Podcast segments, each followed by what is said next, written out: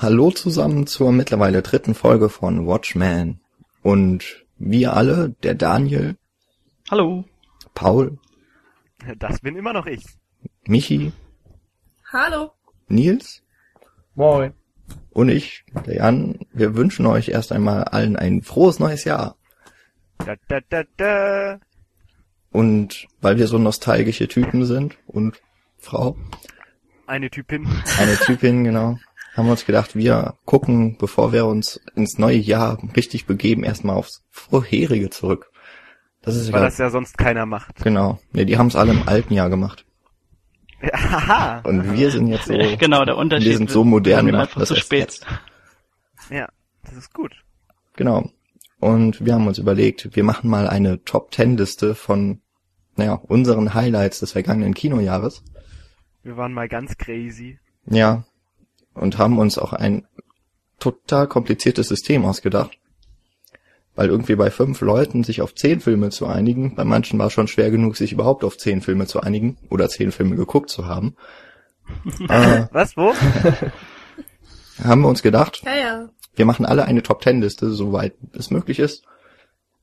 Wir geben den Film ab, steigend von 10 bis zu einem Punkt, Punkte, rechnen zusammen und haben am Ende eine wunderbare Top Ten Liste. Yay! Es hat ta- tatsächlich geklappt und war ein bisschen überraschend. Ja, das kann man so Ja. sagen. Und äh, ja, wir wollen jetzt erstmal unsere Highlights vorstellen. Und den Anfang macht Nils. Genau. Platz 10 ist nämlich Take Shelter. Buch und Regie sind da von Jeff Nichols. Das ist sein zweiter Film nach Shotgun Stories von 2007. Und sowohl in den damaligen als auch in Take Shelter wird die Hauptrolle von Michael Shannon gespielt.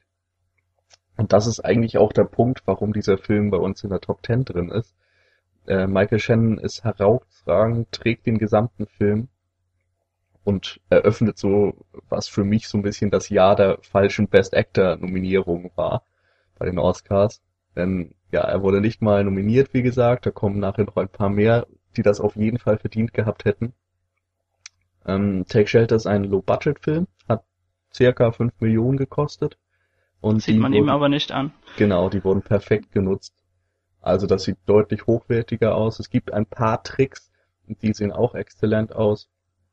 Zur Story kann man sagen, ähm, der Curtis, die Figur, die Michael Shannon spielt, hat Visionen von einem riesigen Sturm und fängt dann an, in seinem Garten einen Bunker zu bauen und die Leute um ihn herum halten ihn natürlich ein bisschen für verrückt und er selbst weiß auch nicht, habe ich jetzt reale Vision? Hat das einen Hintergrund oder werde ich verrückt? Und dieser Zwiespalt wird hervorragend umgesetzt. Also atmosphärisch ist der Film wahrscheinlich so mit das Beste, was ich dieses Jahr gesehen habe. Besonders das Ende hat mich total umgehauen. Und ja, klare Empfehlung auf jeden Fall. Haben Was den alle gesehen? Stelle- Hm, Ja. Nein. Nein. Nee, du gehörst zu den Filmen, die ich verpasst habe dieses Jahr. Ach du ja, auch Jan, okay. Ah. ähm, was, was wir vielleicht noch kurz dazu sagen sollten, ist, dass wir uns äh, auf Filme natürlich bezogen haben, die dieses Jahr erst in Deutschland im Kino gekommen sind. Das heißt, es gibt einige Filme, die teilweise schon bei den Os- Oscars waren, die letztes Jahr halt auch in USA und so Genau. rausgekommen sind. Also Aus vorletztes Jahr jetzt inzwischen. Genau, Ja. in den letzten Top Ten Listen von 2011, wenn ihr da auch von Amerikanern ein paar Listen angeguckt habt, Roger Ebert oder so, da war er auf jeden Fall vertreten. Genau. Ähm, ja, ich bin ja voll bei dir, Nils. Also das ist eine One-Man-Show gewesen von Michael Shannon. Der hat auch ein Stück weit den Film einfach getragen auf seinen Schultern. Ähm, Michi, du hattest ihn auch gesehen, oder? Ja, genau. Ich habe den sogar auch mit äh, Nils zusammengeguckt. Mhm. Im ganz kleinen Kino, soweit ich mich erinnere. Nein, Das das war war, glaube ich, bei mir Nicht? zu Hause. Das meinte ich mit kleinem Kino. kleines Kino. Das ist gleichbedeutend. Nee, war aber auch 32 sehr Zoll, cool. kleines Kino. Also ähm, Nils hat es, glaube ich, noch mehr mitgerissen als mich, aber ähm, nichtsdestotrotz fand ich den Film unglaublich gut äh, gemacht und äh, sehr atmosphärisch vor allen Dingen. Also das, das trifft, glaube ich, auf den Film Ähm, unglaublich zu. der ist übrigens weitaus besser im O-Ton, aber das habt ihr wahrscheinlich eh getan, oder? Ich meine Oder ja. habt ihr ihn auf Deutsch geschaut? Nee, im O-Ton Nee. auf jeden Fall. Wir hatten den im O-Ton. Ja. Der ist nämlich extre extrem gut. Ja. Tja, Paul, deine Meinung zu Take Shelter? Äh, ja, Fällt war ein kurz super aus, ne? Film. Ich finde, ich finde, äh, das Filmcover ist auch sehr schön. Ah, Und- toll, ne? ja, nee, fand ich echt gut. Hast du dir wenigstens den Trailer mal angeguckt? Wie gesagt, das Oh, Filmcover Mann. war sehr schön. Gerade, gerade die Landschaft, die da gezeigt wird, zeigt schon die Tiefe des Films. Genau, den, den Zuhörern immer zeigen, dass man gut vorbereitet ist auf dem Podcast, ne? Und auf Ja. unsere Top Ten. Ja, Sagen wir mal so, was man auf jeden Fall merkt, drei Leute haben diesen Film bewertet und trotzdem hat das in die Top 10 geschafft. Genau, das genau. ist schon mal eine Marke. Genau. Ja, wollen wir nicht zu lange auf einem Film, wo ich nicht mitreden kann. Verdammt. äh, egal. Jetzt kommen wir, erstmal zu geht. Platz 9. Dann. Oh ja, Platz 9. Ähm, auf Platz 9 haben wir Shame. Das Duo von Hunger von 2008 ist wieder zurück. Steve McQueen und Michael Fassbender. Und kurz erstmal zum Inhalt. Also in Shame geht es um Brandon, gespielt von Michael Fassbender. Äh, ja, der von außen betrachtet eigentlich alles besitzt, was man so braucht. Er sieht super aus, er kommt gut an bei Frauen, er hat einen Job, um den ihn andere beneiden, er hat ein schickes Apartment in New York und, und, und. Äh, doch in Shame ist es jetzt so, dass wir quasi einen Blick hinter seine Fassade bekommen und äh, ja, da versteckt sich eben nun mal ein relativ zerrissener Charakter. Sein ganzes Leben dreht sich nämlich um die Sucht nach sexuellen Fantasien und ums Ausleben seines extrem obsessiven Sexlebens.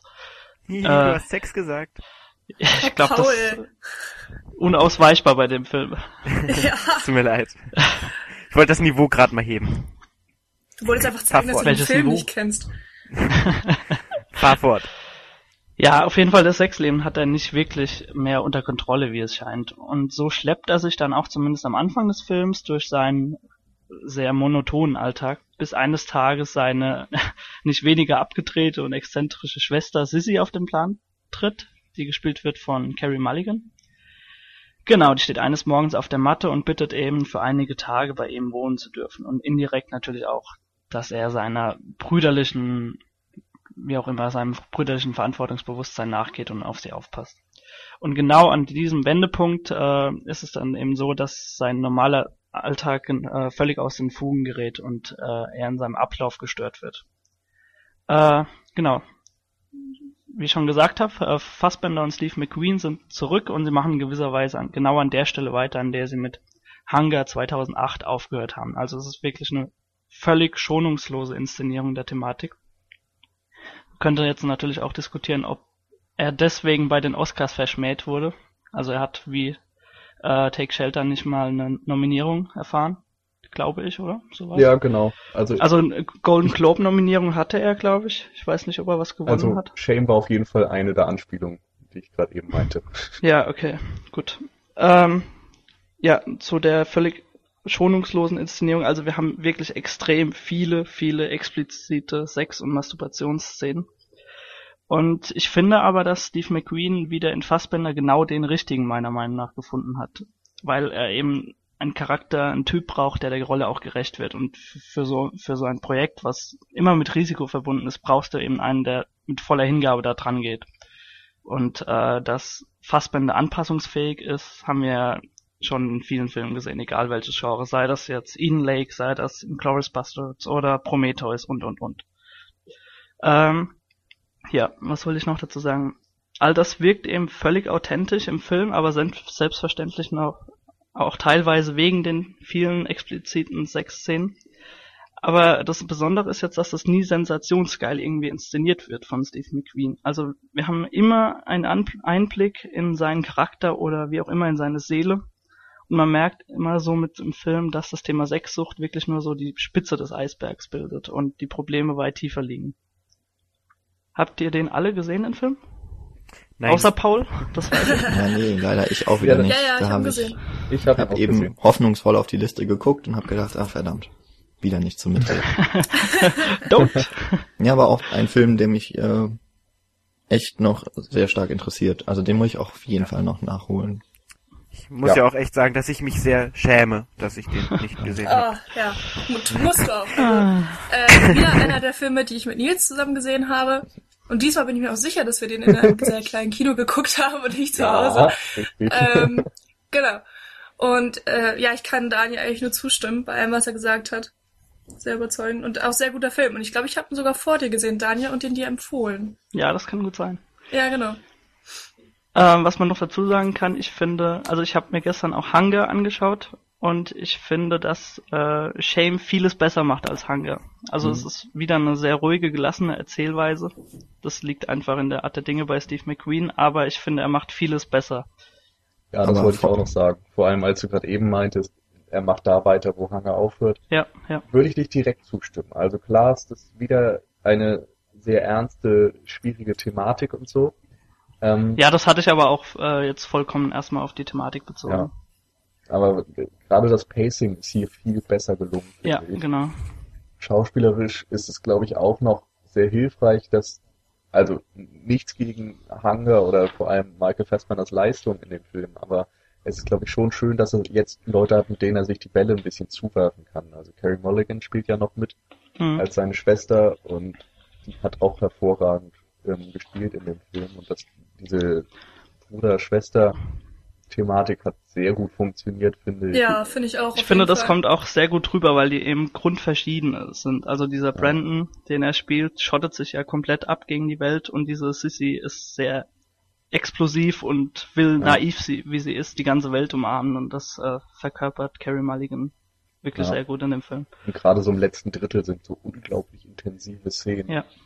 wo wirklich alle Register schauspielerischer Art gezogen werden und das ist hervorragend. Also ich hatte wirklich Gänsehaut bei dem Film. Hm. Kann ich nachvollziehen. Aber wollen wir weitermachen? Damit wir mal in die Pötte kommen.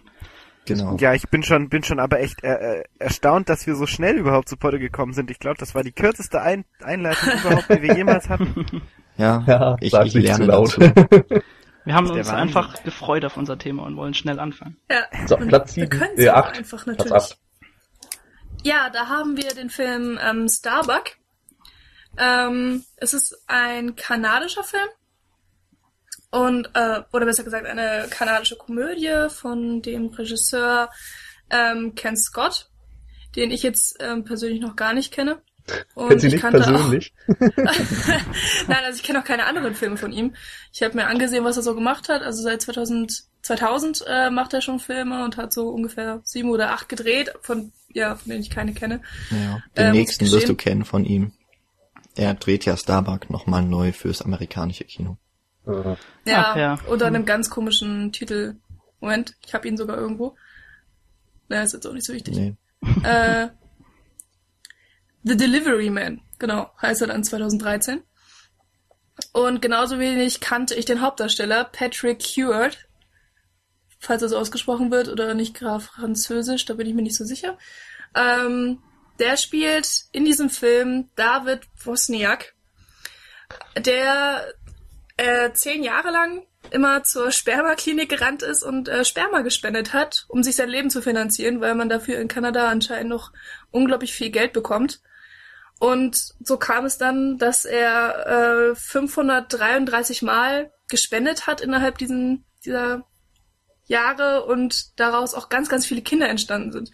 Er hat aber unter dem ähm, Synonym Starbuck gespendet, weshalb keiner seiner Kinder rauskriegen konnte, wer jetzt äh, der Vater ist, beziehungsweise dass eben er der Vater seiner dieser Kinder ist. Und 142 haben sich jetzt äh, dazu entschlossen, per Anwalt ähm, dieses ja, Anonymitätsrecht äh, zu ändern, damit sie eben ähm, rausbekommen, wer ihr Vater ist und sie wollen ihn kennenlernen und wollen jetzt auch nicht unbedingt ja Geld von ihm oder was auch immer, sondern wirklich einfach nur ja ihren Vater kennenlernen, wie auch immer man das sagen kann. Ihren Ursprung Zuneigung. erkunden, ja. Ja, genau. Und ähm, so viel vielleicht zur Handlung, um nicht zu viel zu erzählen.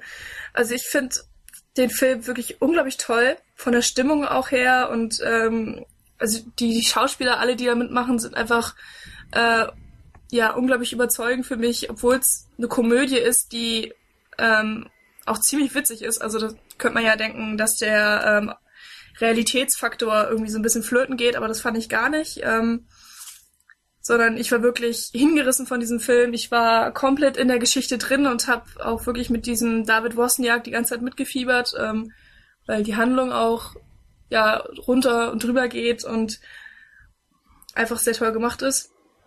Das Ende ist vielleicht auch ein bisschen cheesy, aber ich fand es auch total toll. Also ich habe wirklich im Kino gesessen und geheult, einfach weil es so atmosphärisch war.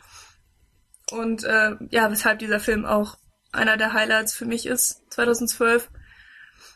Ich fand ihn einfach sehr herzerwärmend und sehr schön und möchte ihn auch ähm, sehr schnell nochmal gucken. Habe ich bis jetzt noch nicht getan, aber äh, werde ich mit Sicherheit. Ja, das ist auf jeden Fall ein sehr guter, gute Laune-Film. Ähm, Ja. Wir haben den ja mal gerade überlegen. Alle Äh, Paul hat ihn, glaube ich, nicht mit uns gesehen. Aber wir, Wir waren ja, einfach nur diskriminieren. Wollten Nein, weil machen. wir waren da zu viert in einer Sneak Preview und wir wussten überhaupt, wir wussten eben wirklich nicht, was kommen könnte und dann wurden wir von so einem Film überrascht, den, glaube ich, auch danach kaum jemand im Kino gesehen hat. Ja. Und Außer man wollte zu Starbucks und ist irgendwie falsch abgebogen. Ja, das Also- stimmt. Also zum Beispiel, ähm, ich hat, kannte den Trailer eben auch und ähm, fand den nicht toll. Also der Trailer zeigt eigentlich überhaupt nicht, was für einen Charme dieser Film hat. Und als dann in der Sneak angekündigt wurde, dass jetzt Starbuck kommt, habe ich mich auch nicht wirklich gefreut. Also ich habe nur gedacht so, hm, ja toll, das wird jetzt eine 0815-Komödie und ähm, äh, einfach, dass es so vielleicht auch Adam Sandler Slapstick ist oder so und das wollte ich irgendwie alles nicht. Und dass dann eben so ein toller Film rauskommt, der so innovativ ist auch an, äh, an einigen Stellen und einfach ähm, ja einen auch sehr überrascht. Das hat mich dann ähm, ja sehr, Sehr sehr, überrascht. überrascht und sehr gefreut. Man mag es kaum glauben. Ja, genau. Ähm, also wenn Pa- Jan das jetzt nicht mehr gesagt hätte mit der Sneak, hätte ich es auch nochmal gesagt, weil ich finde, genau für so Filme geht man in Sneak-Vorstellungen. ja, jeden Also dieses Jahr habe ich nicht viele gute Sneaks gesehen, aber der gehört definitiv dazu und ähm, das ist vielleicht auch einer der äh, Teilgründe, warum er eben jetzt in unserer Jahrestop 10 auftaucht. Weil wir Mhm. einfach überrascht waren in einer Sneak, in der wir quasi mit nichts rechnen. Obwohl er, glaube ich, Ja. auch nicht Und auch nur von Film- drei Leuten tatsächlich in den Top Ten vorkam.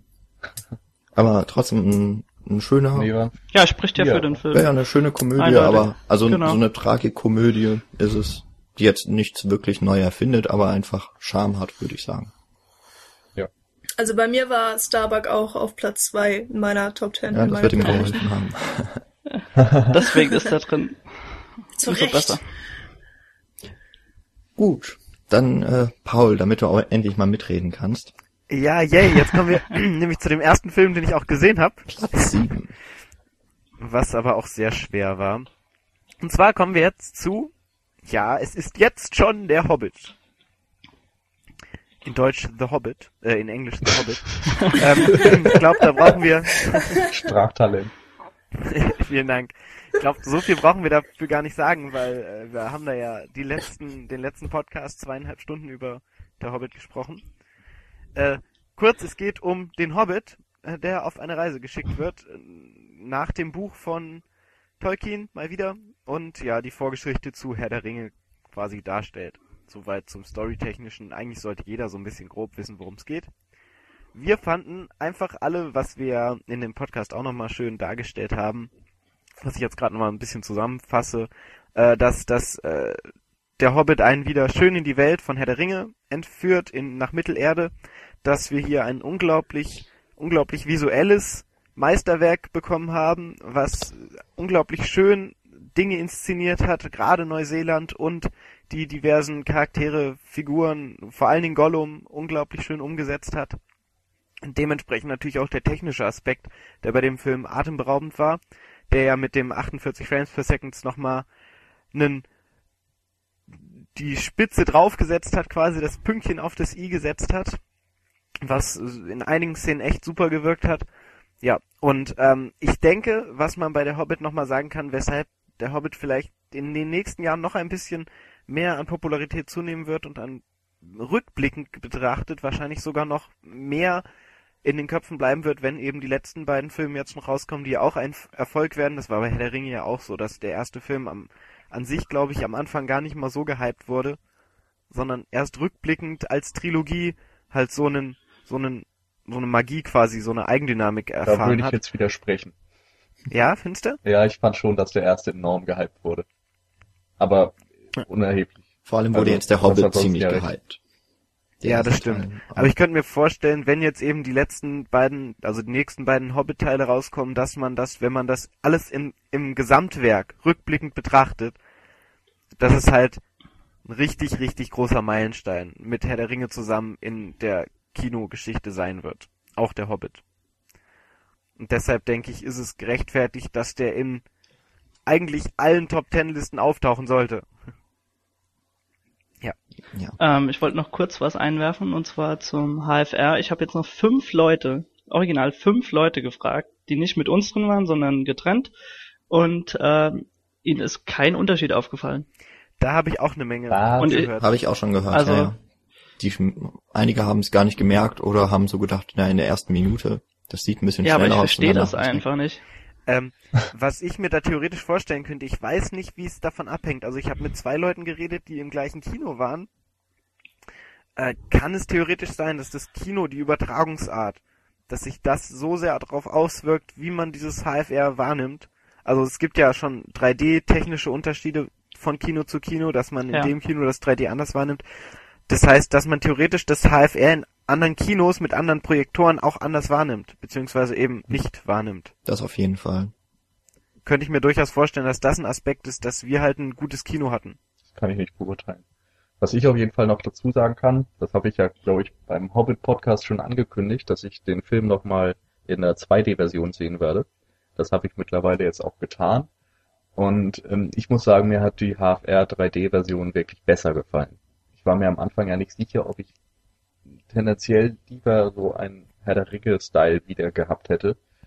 Und jetzt ist mir im Grunde besonders in den Action-Szenen aufgefallen, dass das Bild die, Bild die ganze Zeit hinterherhinkt. Also es ist ein- einfach nicht flüssig und gerade dadurch, dass ich es gewohnt war, dass es sich schneller bewegt und man jedes Detail wahrnehmen kann, fehlt einfach was. Und die Tiefe, die ich so gelobt habe bei dem 3D, fehlt eben auch komplett und es ist immer noch ein wunderbarer Film und der sieht super aus und hätte ich die 3D-Version nicht gekannt, hätte ich wahrscheinlich auch ja, nichts dagegen gesagt, aber jetzt, wo man die Wahl hat, 3D HFR ist schon was. Also ich denke, man kann dabei bleiben, das wird vermutlich die Zukunft.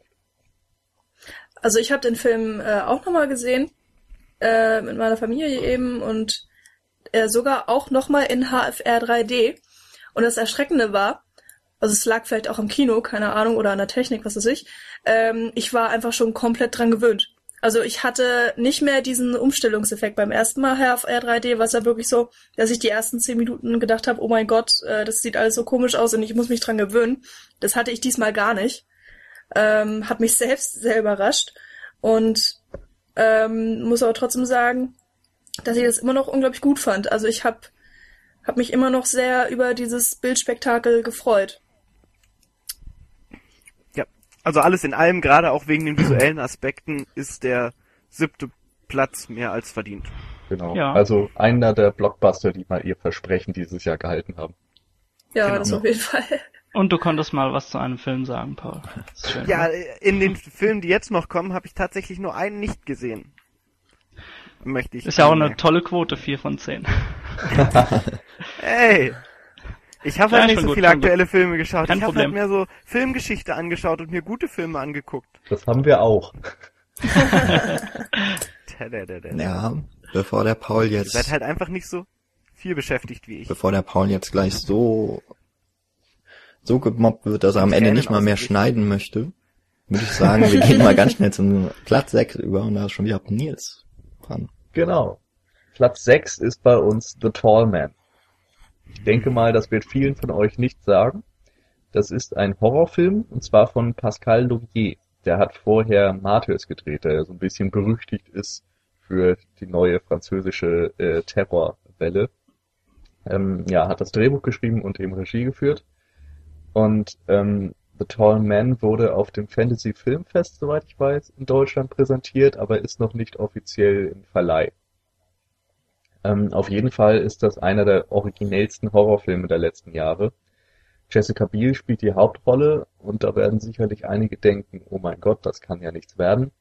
Es ist aber das genaue Gegenteil. Also sie beweist hier, dass sie im Grunde viel mehr zu bieten hat als in den meisten Mainstream-Rollen. hat den Film auch produziert. Und das wirklich Interessante an The Tall Man ist, dass er beginnt wie so ein Mystery-Slasher-Horror. Es geht um den Tall Man, der in einer ähm, amerikanischen Hinterwäldlerstadt Kinder entführt. Und man weiß nicht, ist das eine Sagengestalt, ist das eine reale Person, was passiert. Jessica Biels Kind wird zumindest von dem entführt und ja, so macht sie sich auf die Suche nach ihm. Und zu dem, was folgt, will ich nicht viel spoilern. Ich werde werd nur so viel sagen, es wird eher ein Thriller-Drama als ein Horrorfilm. Also lasst euch da nicht täuschen davon, dass der Mann vorher Martyrs gemacht hat. Auf jeden Fall ähm, verteilen sich die Sympathien dann im Laufe des Films auch. Also es ist nicht so, dass wir da so die eine Heldin haben, der wir folgen, sondern wir wissen nicht, sind wir auf ihrer Seite, man hinterfragt viel, es wird eine relevante gesellschaftliche Frage im Grunde gestellt, ist am Ende auch ein wenig mit dem Holzhammer präsentiert, aber das ist auf jeden Fall verzeihlich, weil der Weg dahin so viel Spaß macht. Ähm, die Kameraarbeit ist exzellent.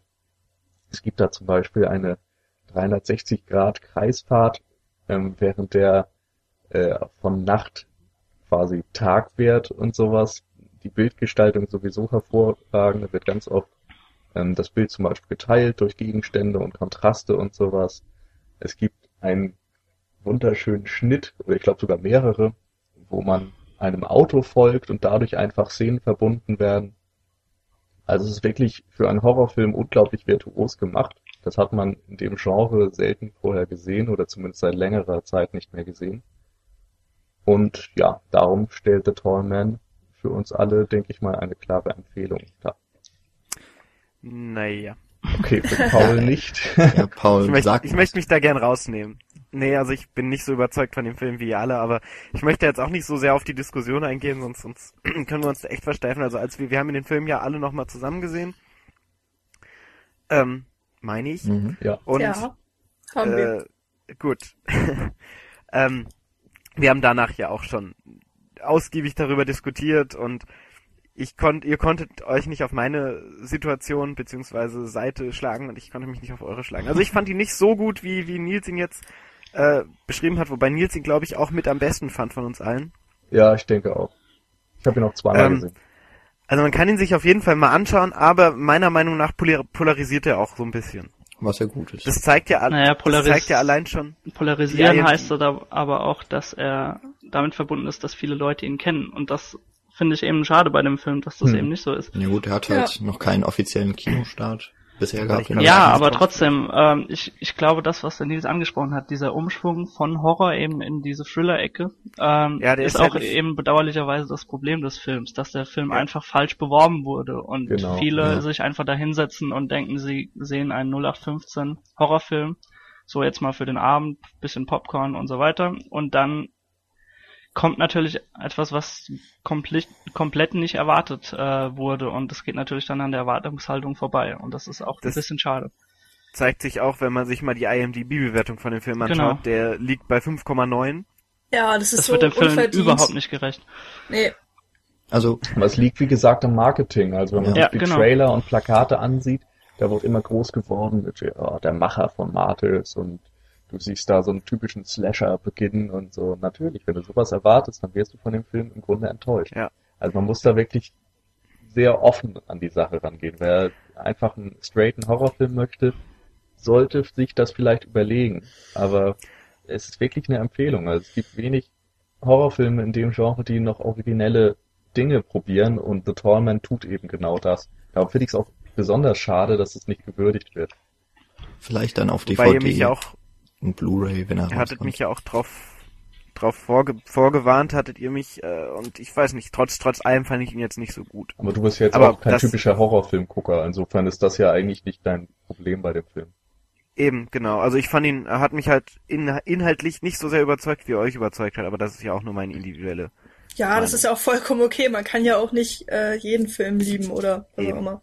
Macht ja nichts. Eben. Auf also jeden wir werden Fall den Regisseur, ja, rede? sagen wir, er hat eine Chance verdient von allen. Ja, Wollte das ich gerade sagen. Also wir werden ihn definitiv im Auge behalten.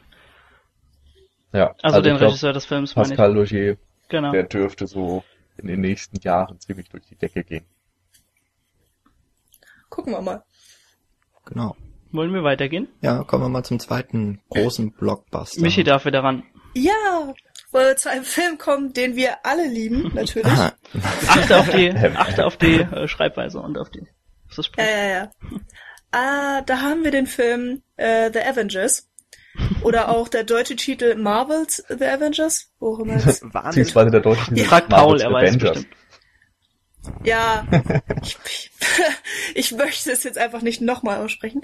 Ähm, ja, ein Film von äh, Joss Whedon, der auch schon äh, einiges Schönes vorher gemacht hat, mit einer unglaublichen Starbesetzung. Also es gibt, glaube ich, keinen, den man nicht kennt. Von Robert Downey Jr., Chris Evans, Mark Ruffalo, Scarlett Johansson, Jeremy Renner, ähm, Samuel L. Jackson, Stellan Skarsgård. Also spielen sogar alle mit selbst. Bobby Smulders. Ja, wollte ich gerade sagen. Robin aus How I Met Your Mother. Kobe Smulders spielt mit. Ähm, ein Film aus den USA, ja, wie gesagt, logischerweise auch von 2012. Ähm, ja, zur Story, was kann man dazu sagen? Nick Fury vom, äh, von der Organisation SHIELD ähm, bringt sozusagen alle Superhelden zusammen, die dann eben äh, Avengers formen, um die Erde vor äh, Bösewichten zu retten. Der Bösewicht in diesem Fall ähm, ist Loki, der sozusagen Bruder von Thor, den man eben auch schon kennt eigentlich und der auch schon äh, im Film Thor klar als Bösewicht dargestellt wurde, äh, der jetzt eben auf die Erde kommt, um diese zu vernichten. Wie Und kreativ. was denn? Mach Nee, jetzt nicht weiter. diesen Film runter. Nee, nee, Quatsch.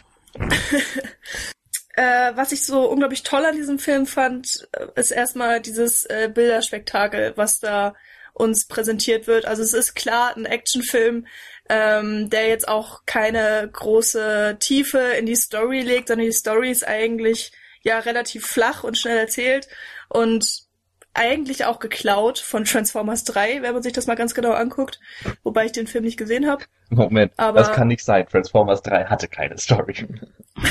Da kann man nichts Ja, sagen. aber na egal. Also ich habe da halt nur mal irgendwelche Vergleiche gesehen und da gab es schon echt einige äh, brutale Parallelen, was jetzt aber auch nicht wichtig ist, weil die Stärke dieses Films einfach komplett woanders liegt, also wirklich bei den Charakteren.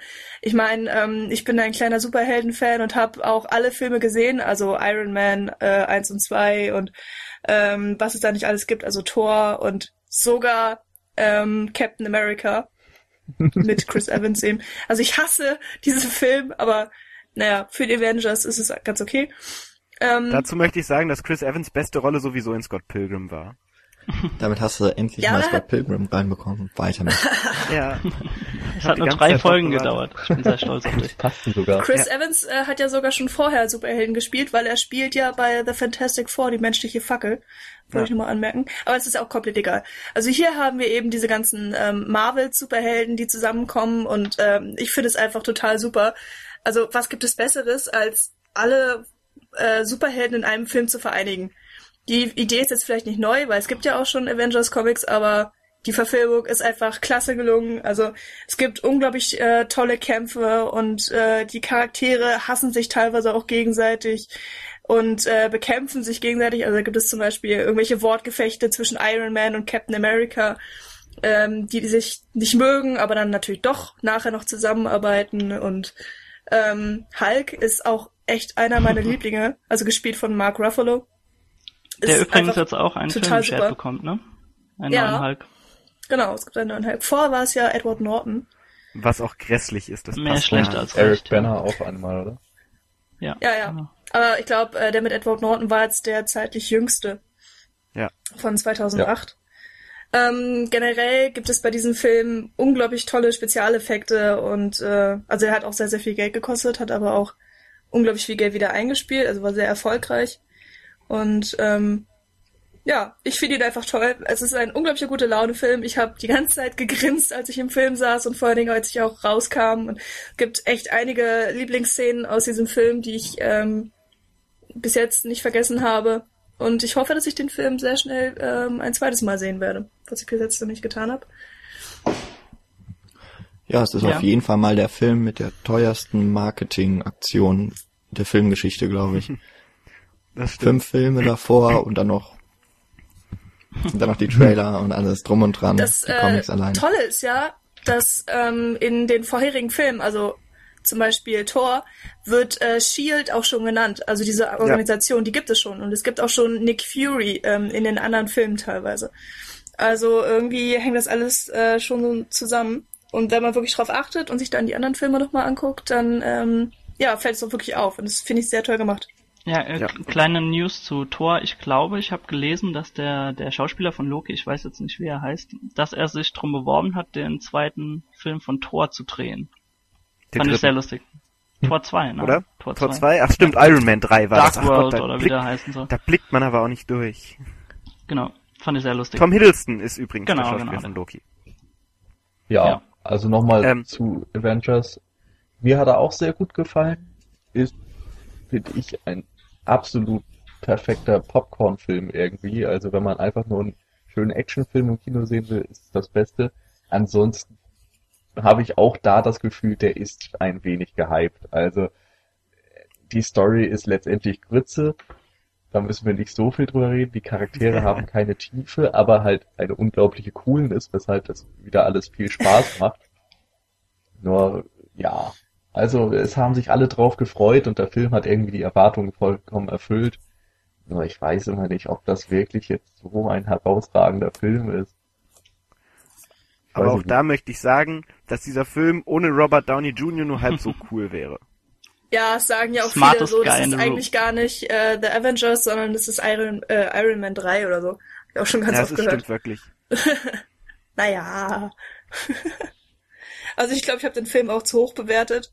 Also das hätte er eigentlich gar nicht unbedingt verdient. Ähm, aber er hat es sogar geschafft, äh, in der IMDb Top 250 zu landen, und zwar auf Platz 129.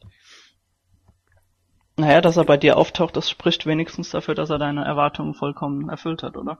Also, Ja, das auf jeden Fall. Also das Ding ist, dass ich auch von vornherein gar nicht unbedingt äh, eine klasse Story erwartet habe, sondern ich habe einfach wirklich einen tollen Liegt ja in der Natur der Action-Superheldenfilm Dinge. erwartet. Ja. Genau. Und der kam dann eben auch und äh, da war so viel Witz drinne und so viel ähm, Liebe zum Detail teilweise auch, dass dann eben, eben ähm, Kleinigkeiten aus den vorherigen Filmen nochmal aufgegriffen wurden und wenn man eben die Filme gesehen hat, hat man das erkannt und ja, ich fand es sehr schön gemacht.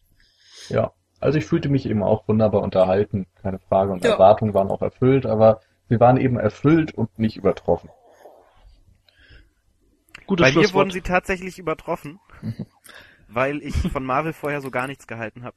Und der hat mich ein bisschen Was? überrascht. Ja, ich bin so komplett kein Superheld-affiner Mensch. Hast du die Filme alle gesehen? Schrecklich. Ich habe vorher keinen einzigen Film gesehen gehabt von diesen. Das, das muss man dem Film auch nochmal zugute halten, dass dieser Film sich Zeit nimmt, jeden einzelnen Superhelden nochmal vorzustellen, dass alle Leute, die keine Ahnung von diesem Universum haben, äh, sich trotzdem reinfinden können. Ja, das fand genau. ich sehr gut. Also man kann Also den Film halt auch kein- ohne Vorwissen gucken, aber Keinen Muss einzigen ich. Film gesehen davon. Meine Freundin hat mich reingezwe- reingezerrt und äh, hat mich auch ständig böse angeguckt, wenn ich kritisch auf den Bildschirm geschaut habe und nicht gelacht habe, wenn alle anderen gelacht haben. Aber das war halt meiner Kritik und meiner meiner äh, widerwilligen Haltung zu schulden. Aber letztendlich muss man sagen, dass dieser Film halt echt gut war und äh, der hat mich auch so ein bisschen auf den Robert Downey Jr. Trip gebracht, der Film. Also ich habe Ja. mir danach jetzt auch Iron Man 1 und 2 angeschaut und so. War war cool. Kerl ist eine geile Sau. Gut, ich werde mir wahrscheinlich auch irgendwann mal anschauen, wenn ich wieder Lust habe auf Superhelden. Ach ja, wieder ein Film, den der Jan nicht gesehen hat. Ja, ja. Stimmt. Aber jetzt kommt ja zum Glück ein Film, den ich gesehen habe. Haha. Den wir alle gesehen haben. Au nee, Paul? Paul? Hm? Moment, ich weiß gerade gar nicht, was kommt. Okay, dann sag Moment, ich's einfach. ich muss nachschauen. Ähm, Fang an. gut, wir kommen nämlich jetzt zu Platz 4 und äh, zu meiner persönlichen Komödie des Jahres dann letztendlich doch, nämlich von Wes Anderson der neue Film Moonrise Kingdom. Äh, Ähm, Wes Anderson ist ja sowieso ein eigentlich ein Unikat in Hollywood. Das ist unfassbar, was der für Filme macht und mit wie wenig Budget er wahnsinnig viele Stars um sich äh, immer versammeln kann. Ähm, hier dabei sind unter anderem Harvey Keitel, Keitel, Keitel? Egal. Tilda. Swinton, Jason Schwartzman natürlich wie immer, Edward Norton, Francis McDormand, Bill Murray und Bruce Willis. aber die wahren Helden sind die äh, zum ersten Mal auftauchen, nämlich der Jared Gilman, der einen Pfadfinder spielt, einen zwölfjährigen Pfadfinder Sam Schukowski und Cara Hayward, die in einer gutbürgerlichen Familie auf einer kleinen Insel vor Neuengland Susie Bishop spielt. Äh, die beiden zwölfjährigen Kinder eben, die verlieben sich ineinander auf eine sehr amüsante und einnehmende Art und Weise über kurze Briefe. Äh, sie treffen sich auf der Insel an einem, äh, von dem sie vorher ausgemacht haben, einen Punkt und wollen fliehen vor Sam eben dem langweiligen und irgendwie dem Umfeld von den Pfadfindern, wo er sich nicht richtig, äh, ja, wo er meint, er passt nicht richtig herein. Und Susie eben, die von ihren Eltern und ihren Geschwistern einfach genervt ist.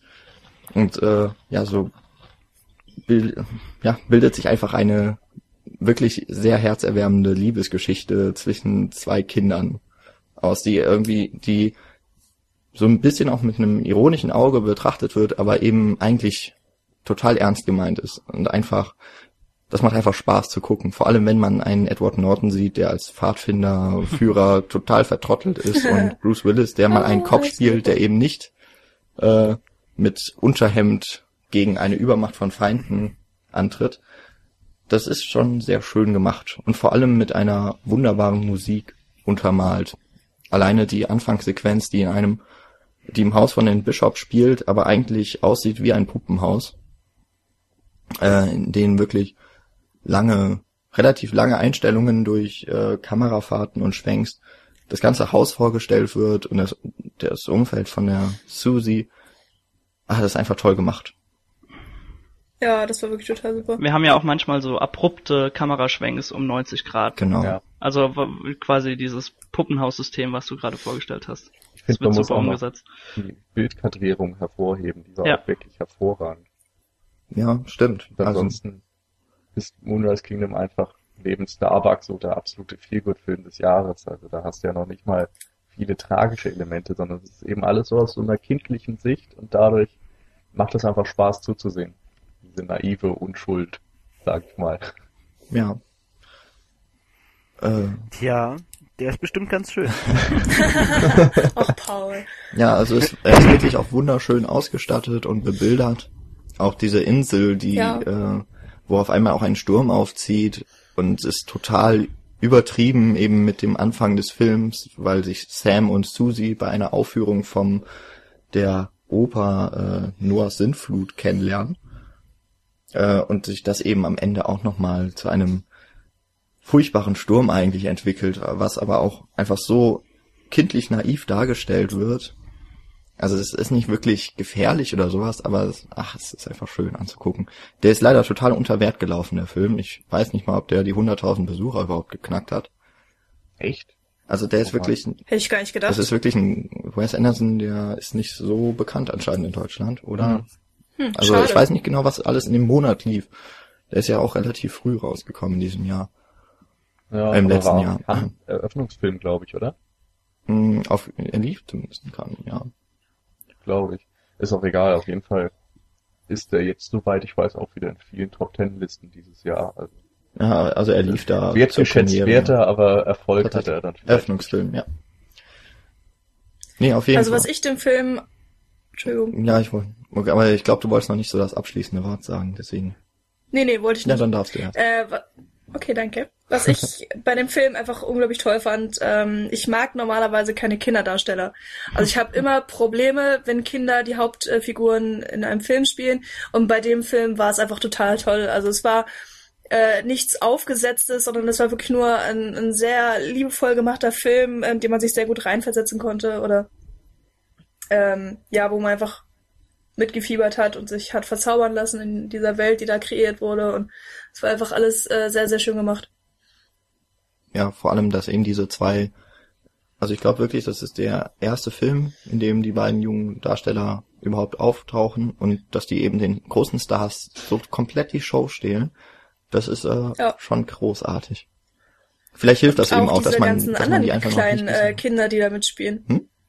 Also es gibt ja dann auch noch äh, ganz viele andere kleine Ja, ähm, Scouts oder eben äh, Pfadfinder. Und die sind auch alle so liebevoll gestaltet, weil irgendwer, ähm, es ist wie bei den Zwergen vom Hobbit. Jeder hat irgendwie so seine kleine Eigenheit, die er damit reinbringt und ähm, der eine ist dann irgendwie schüchtern, der andere ist äh, trottelig oder irgendwie sowas in der Art und das ist alles irgendwie total süß gemacht.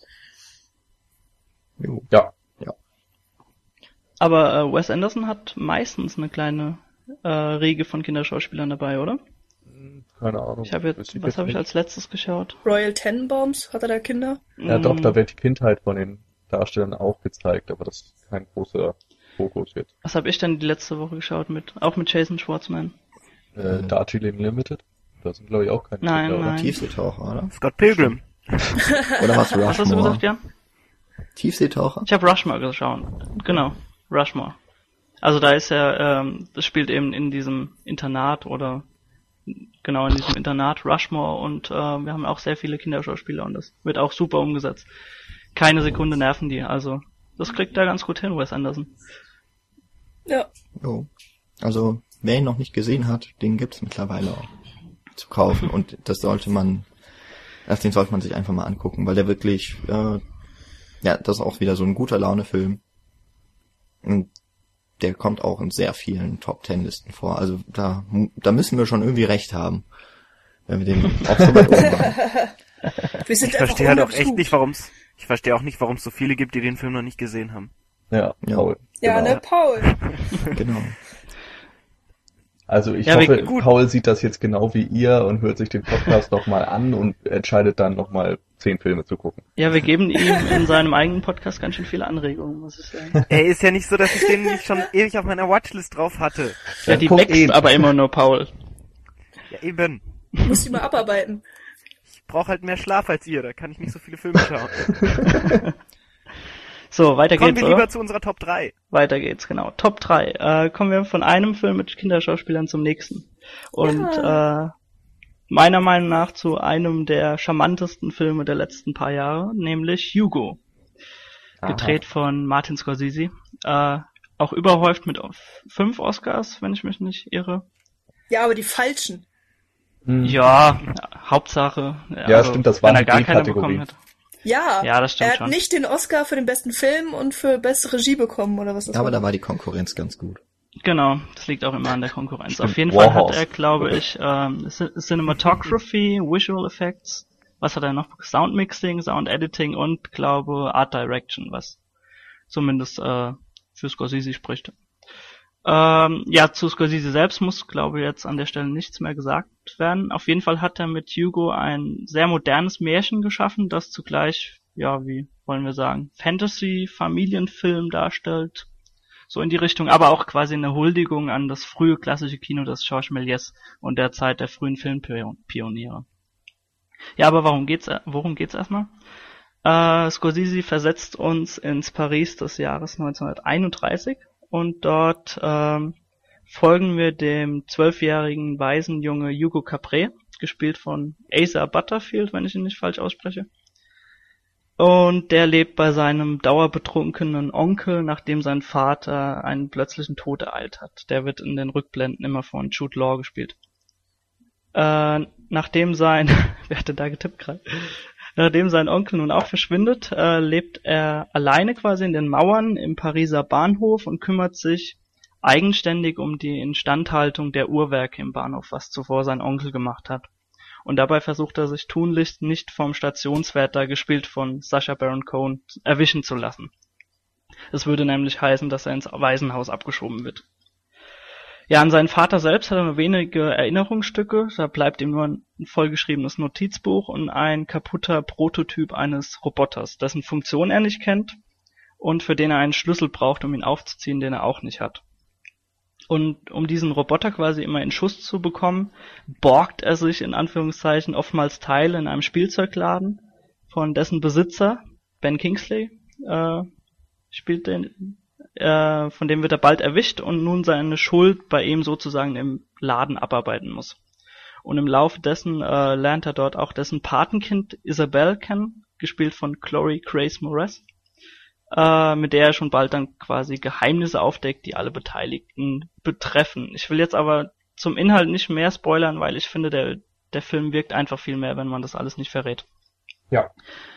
Auf Hast jeden recht. Fall, was man sagen kann, äh, dass der Film für alle Liebhaber des Films an sich und des Mediums eine definitive Empfehlung darstellt. Und ähm, für mich selbst kam der Film, kam Jugo zum genau richtigen Zeitpunkt, weil wir gerade so ungefähr äh, begonnen hatten mit dem Filmstudium und es eben zu einer Zeit war, in der wir auch wirklich die frühe Filmzeit mit, sei es Méliès, sei es, seien es die Gebrüder Lumière behandelt haben und die Materie eben extrem präsent bei uns war. Und es kam eben genau zur richtigen Zeit. Ähm, was man noch sonst sagen kann, vor äh, The Hobbit, mein absoluter Favorite, was 3D angeht, imposante Bilder. Ich habe davor auch auch ähm, na Avatar genau. Ich finde, er schlägt auch Avatar um Längen in der 3D-Technik. Es ist ein toller Cast mit jungen Darstellern, die nicht nach 20 Minuten nur noch nerven. Und äh, ja, einfach nur charmant der Film. Habt ihr den alle gesehen? Ich glaube Ja. schon, oder? Ja! Den haben zum Glück alle gesehen. Also was Ah nee, ich. Was ich da so toll fand bei dem 3D war eigentlich auch wieder wie beim Hobbit nachher, ähm, dass diese Tiefe der Bilder spürbar war. Also da ist auch der Art Direction Oscar wirklich verdient. Also wir sehen ja im Bahnhof so Uhrwerke und sowas, so Zahnräder im Hintergrund, ganz oft bei vielen Szenen. Und die sind so wunderschön gestaltet und man kann sich da wirklich satt sehen.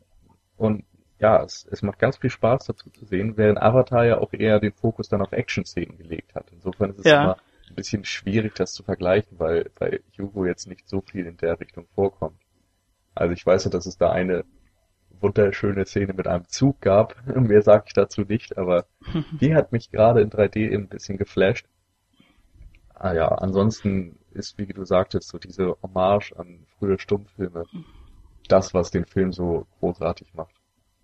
Und auch das, was viele theoretisch so als, als äh, Gegenargument dann bringen, weil ich habe auch mit einigen geredet, die den Film gar nicht mal so gut fanden. Die konnten sich dann eben nicht so wirklich in diese, diese Filmsubstanz reinarbeiten, weil sie vielleicht zu wenig Hintergrundinfos, zu wenig, zu wenig.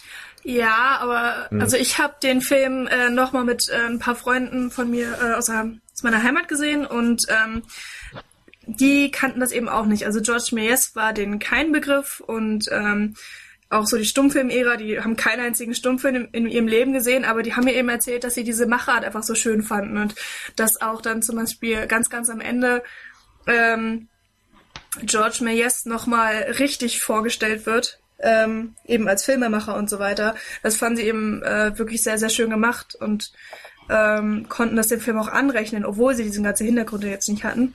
Also ich meine, ich habe die denen dann erzählt, aber sie fanden den Film auch an sich so sehr schön.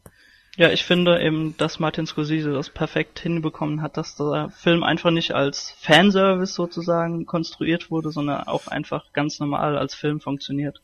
Auch als Familienfilm und Kinderfilm. Ja, vor allem muss Aber- man ja sagen, eigentlich war das als Kinderfilm geplant und ich Ja. glaube, es basiert ja auch auf einer Kinderbuchvorlage. Und Hm. dass er es da geschafft hat, noch so viel Liebe zum Detail reinzubringen und dann wieder Anspielungen auf Stummfilm und sonst was reinzubringen, dass eben alle Altersschichten ihren Spaß haben. Das finde ich wirklich ist ihm sehr hoch anzurechnen. Ich finde, man merkt eben in jeder Szene, dass äh, Scorsese seine eigene Liebe zu seiner Arbeit ausdrückt. Und das finde ich eben super, dass man das wirklich intensiv spürt. Ja. Ähm, und ich möchte gerne noch sagen, dass dieser Film mit einer der emotionalsten äh, Szenen hat, die ich dieses Jahr im Kino gesehen habe. Allgemein. Oder im Allgemeinen gesehen habe. Und das war dann die eine der Endszenen, als Oh, George nicht, erzähl's dann nicht. Es ist, äh, ich glaube, das ist schöner, wenn man das dann nicht vorher weiß. Also Ja, ich na weiß, gut, okay, dann Szene du erzähl ich's nicht. meinst.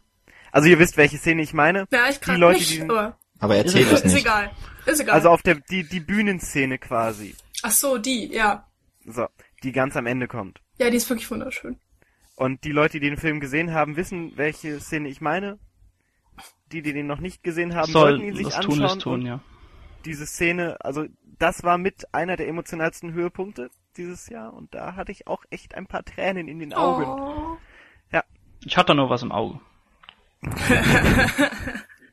Eine 3D-Brille. Im Auge. Ah, zum 3D nochmal. Äh, es gibt eine, ich glaube, fast am Anfang, eine unglaublich lange Kamerafahrt, also fast schon eine Plansequenz, ähm, wo eben die Kamera von ganz, ganz weit weg, ganz nahe, also immer näher, näher, näher an diesen Bahnhof rankommt. Und äh, die ist auch unglaublich toll. Vor allen Dingen fand ich auch, dass sie in 3D sehr gut gewirkt hat. Und es war sein erster Ausflug in die 3D-Technik von Scorsese. Ja, schon. Hat er gut hingekriegt, muss man sagen. Mhm. Da hat sich das 3D echt gelohnt.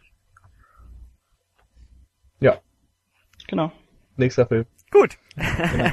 Nämlich Platz zwei. Jan, du darfst. Um, Nochmal so ein Film, der äh, vor allem in, in amerikanischen Filmlisten schon 2011 immer wieder auch weit oben aufgetaucht ist. Und mein Film des Jahres übrigens. Ähm, Drive von Nicholas Winding Refn nach dem Roman von James Sallis, der wohl in Amerika Kultstatus erlangt hat, der, dieser Roman. Ähm, ja, es geht um den namenlosen Driver, gespielt von Ryan Gosling, der als Stuntfahrer am Film und gleichzeitig noch in der Werkstatt, äh, in einer Autowerkstatt arbeitet und des Nächtens schon mal als Fluchtfahrer für äh, kleinere Einbrüche sich zur Verfügung stellt. Ähm, ja, er lernt seine Nachbarin kennen, Irene, die noch einen Sohn hat, Benicio, äh, und ja, die beiden verlieben, also natürlich die Frau und der Driver, die verlieben sich so auf eine sehr ungewöhnliche Art und Weise ineinander, also zumindest wie es im Film dargestellt wird, nämlich durch viele Blicke ähm, und ganz kleine Gesten eigentlich. Äh, nur dann kommt leider der Mann von Irene aus dem Gefängnis wieder frei. Aber äh, dadurch, dass er in seiner Gefängniszeit Schutzgeld ähm, zahlen musste, wird ihm jetzt immer wieder äh, der Preis oder der Preis wird immer höher äh, getrieben von seinen von den anderen Verbrechern eben, äh, so dass der Driver ihm helfen muss bei einem erneuten Einbruch und ab da, naja, der geht furchtbar schief und ab da Erzähl beginnt doch eigentlich der so Film viel. auf äh, eine ganz andere äh, Seite aufzuziehen. Ähm, ja, das Besondere an dem Film ist eigentlich erstmal, dass er sehr nostalgisch so die 80er Jahre aufleben lässt in, in der Machart des Films, vor allem auch durch die Musik und das Aussehen vom Driver, der eine weiße Lederjacke mit Skorpion auf dem Rücken äh, als Markenzeichen mit sich trägt. Ähm, und insgesamt eben durch lange Einstellungen wenig Dialoge und vor allem durch die Musik getragen wird. Und das war kein Spoiler, Nils. ähm, Ja, ich fand, das ging in die Richtung. naja, auf jeden Fall, ähm, eben diese Erzählweise, diese Dramaturgie, die ändert sich eben mit, nach diesem besagten Überfall komplett. Und auch der Driver, der eben, was eigentlich ganz toll ist, dass er eben keinen Namen hat, dass er uns damit auch durch die wenigen Dialoge so unnahbar bleibt, der verändert sich eben total und zeigt eigentlich sein wahres Gesicht. Äh, ja, das Ganze spielt eben in einem, in einer sehr unmoralischen Welt, in einer eben durch Verbrechen, durch Mafia und sonstige zwielichtigen Personen durchzogenen Gesellschaft aus Amerika in Los Angeles. Ähm, ja, und schreckt eben auch vor ziemlich krasser Gewalterstellung nicht zurück. Das ist jetzt, glaube ich, ein Film, den hat auch jeder von uns gesehen. Ja. Ja. Mhm. Mhm. Möchte, Bin möchte ich sich bin irgendwer die mit mir einzige, anlegen. die nicht so gehypt ist. ja, ein bisschen. Ja, schieß los. naja, also ich hab, ich finde den Film auch wirklich toll äh, und kann auch verstehen, warum ihr den jetzt alle in der Top 10 habt. Also ich war die einzige, die nicht in der Top 10 hatte in der persönlichen, muss man vielleicht dazu sagen. Ähm, ich habe ihn sogar zweimal gesehen, aber äh, es ist jetzt keiner meiner, weiß ich nicht, meiner Favorites. Also ist auch äh, schwer zu beschreiben, aber ich kann im Film einfach nicht so extrem viel Gutes zusprechen, wie ihr das tut. Warum? Vielleicht Oder weil ich was? ein Mädchen bin. Ich habe keine Ahnung. Also, naja, zum Beispiel ähm, findet ihr ja auch äh, die Macher des Films oder die, die Regie ähm, sehr herausragend und irgendwie ich nicht so, weiß ich auch nicht. Ich bin vielleicht auch, war einfach nicht drin in diesem Film, auch stimmungstechnisch. Das, ich weiß nicht, ob es am Film liegt oder an mir, aber Aber das Ja. kann ja auch daran liegen, dass du Raven vielleicht allgemein nicht so magst, oder? Bronson ist Ja, jetzt auch nicht Bronson dein mag ich- Alltime Favorite. Nee, das nicht, aber Ja. Bronson fand ich schon wieder besser als Drive. Echt? Wow. Da Finde hätte ich ich nicht überhaupt mitgerechnet. Nee. Also ich muss dazu sagen, ich war auch sonst kein Raven-Fan. Also ich habe die Pusher, ich glaube eins und zwei gesehen, die waren ganz gut, aber eben noch ja sehr low budget irgendwo, hat man auch gesehen.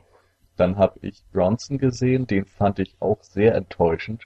Oder den fand ich eigentlich sehr enttäuschend, den Rest ja nicht, aber Die Drive größte hat mich, Enttäuschung war aber Valhalla Rising für mich. Hast du den, den habe ich gesehen? nicht gesehen, nee. Ah, okay. Auf jeden Fall habe ich dann Drive gesehen und eben aufgrund der hohen Bewertung in den USA.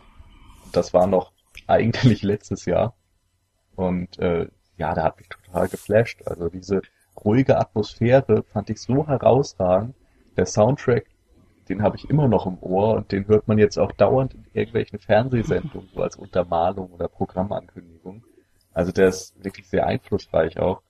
Ähm, Ryan Gosling wieder einer, der nicht für den Oscar nominiert wurde, obwohl er es auf Schande. jeden Fall verdient hätte. Also ich weiß wirklich nicht, was die Academy da gemacht hat. Michael Shannon nicht nominiert, Michael Fassbender nicht nominiert und Ryan Gosling nicht nominiert. Also die haben die falschen Filme geguckt, glaube ich. Wer hat denn den besten Hauptdarsteller gewonnen? War das Äh, Ja, John Beginner? Artist, oder? Ah, stimmt, Ja. verdammt, ja, das war ja Nebenrolle. Beginners, ne? Ja, ja, Ja. stimmt. Ja. Ja, auf jeden Ja, Fall die auf jeden Gewalt. Fall. Ja, bitte. Ja. Also was ich noch sagen wollte, war, wie die Action inszeniert ist, fand ich ganz hervorragend.